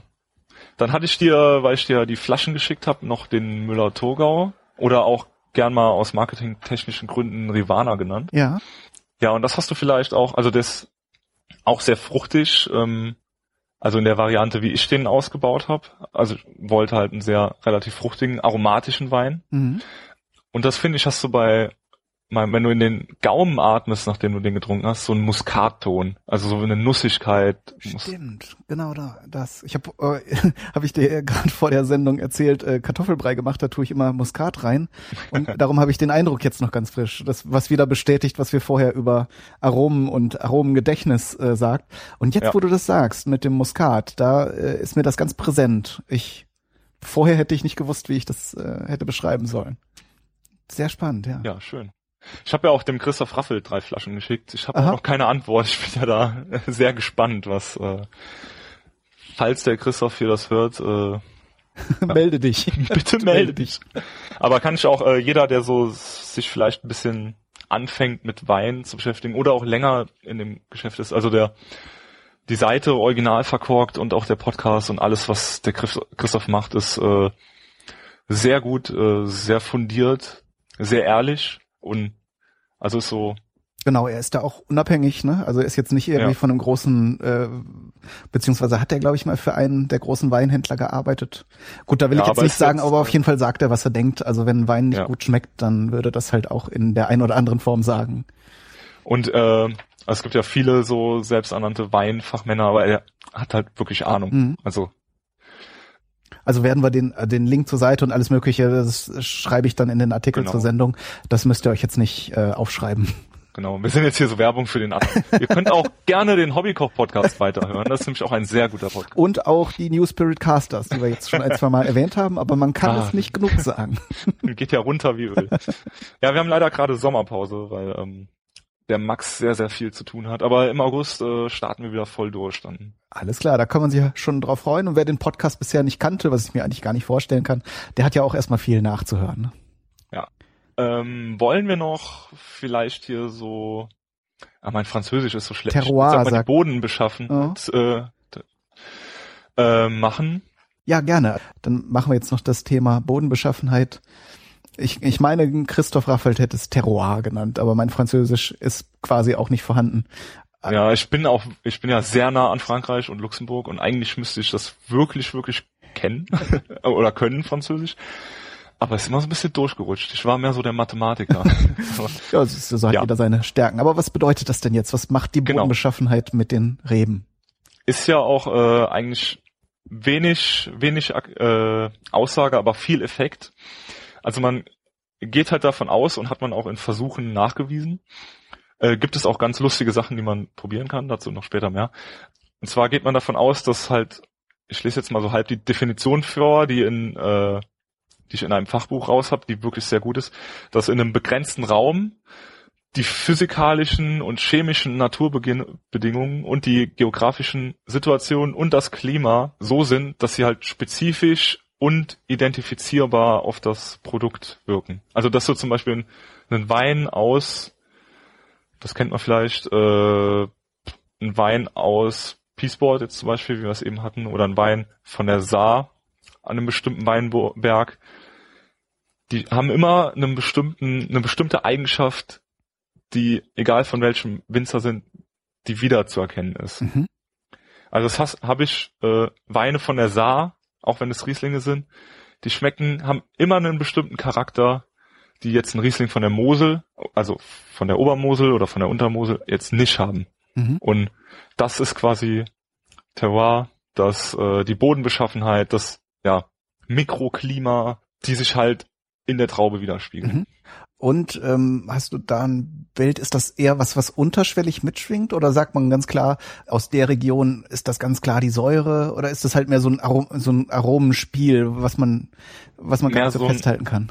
Ist mehr ein Aromenspiel. Also ist auch, ähm, wenn du noch nicht viel Wein probiert hast oder so, oder nicht das dir einprägst, ah, so schmeckt der Wein immer relativ ähnlich aus der Region, dann äh, ist ja das auch nicht, also es springt dich jetzt nicht an. Mhm. Also du musst das schon ähm, so ein bisschen suchen auch. Ähm, aber wenn du das einmal hast, ähm, dass du einen Wein aus einer bestimmten Region getrunken hast und dann erkennst du das wieder. Mhm. Also es, wenn du jetzt öfter Weine von der Saar zum Beispiel trinkst, ich, weil ich äh, Rieslinge von der Saar sehr mag, alle Rieslinge von der Saar haben so einen speziellen Ton, den halt nur Rieslinge von der Saar haben Aha. und der halt sehr gefällt. So eine bestimmte Mineralität. Gut, ist ja auch logisch. Mineralität und so, die kommt von den Mineralstoffen. Die sind natürlich von Ort zu Ort unterschiedlich. Die, also ist schon sehr nachvollziehbar. Mhm. Nee, das ist, äh, ist auf jeden Fall nachvollziehbar, denn die Bedingungen in der Region bleiben ja auch konstant in, in den meisten Fällen. Also Wetter natürlich nicht so, aber der Boden äh, verändert sich ja nicht so dramatisch. Und von daher kann ich mir das äh, schon gut vorstellen. Ne? Genauso wie diese anderen Umweltbedingungen, wie jetzt ein Fluss, der da lang läuft, eine bestimmte, genau. bestimmte Ausrichtung der Weinberge. Ähm, da kann ich mir das schon gut vorstellen. Und ja, da gibt's dann interessante Sachen von Winzern, die sich zusammengeschlossen haben. Ich weiß jetzt gerade, ich weiß den Namen nicht von dem Paket richtig noch nach, können wir irgendwie in die Shownotes mhm. so schreiben.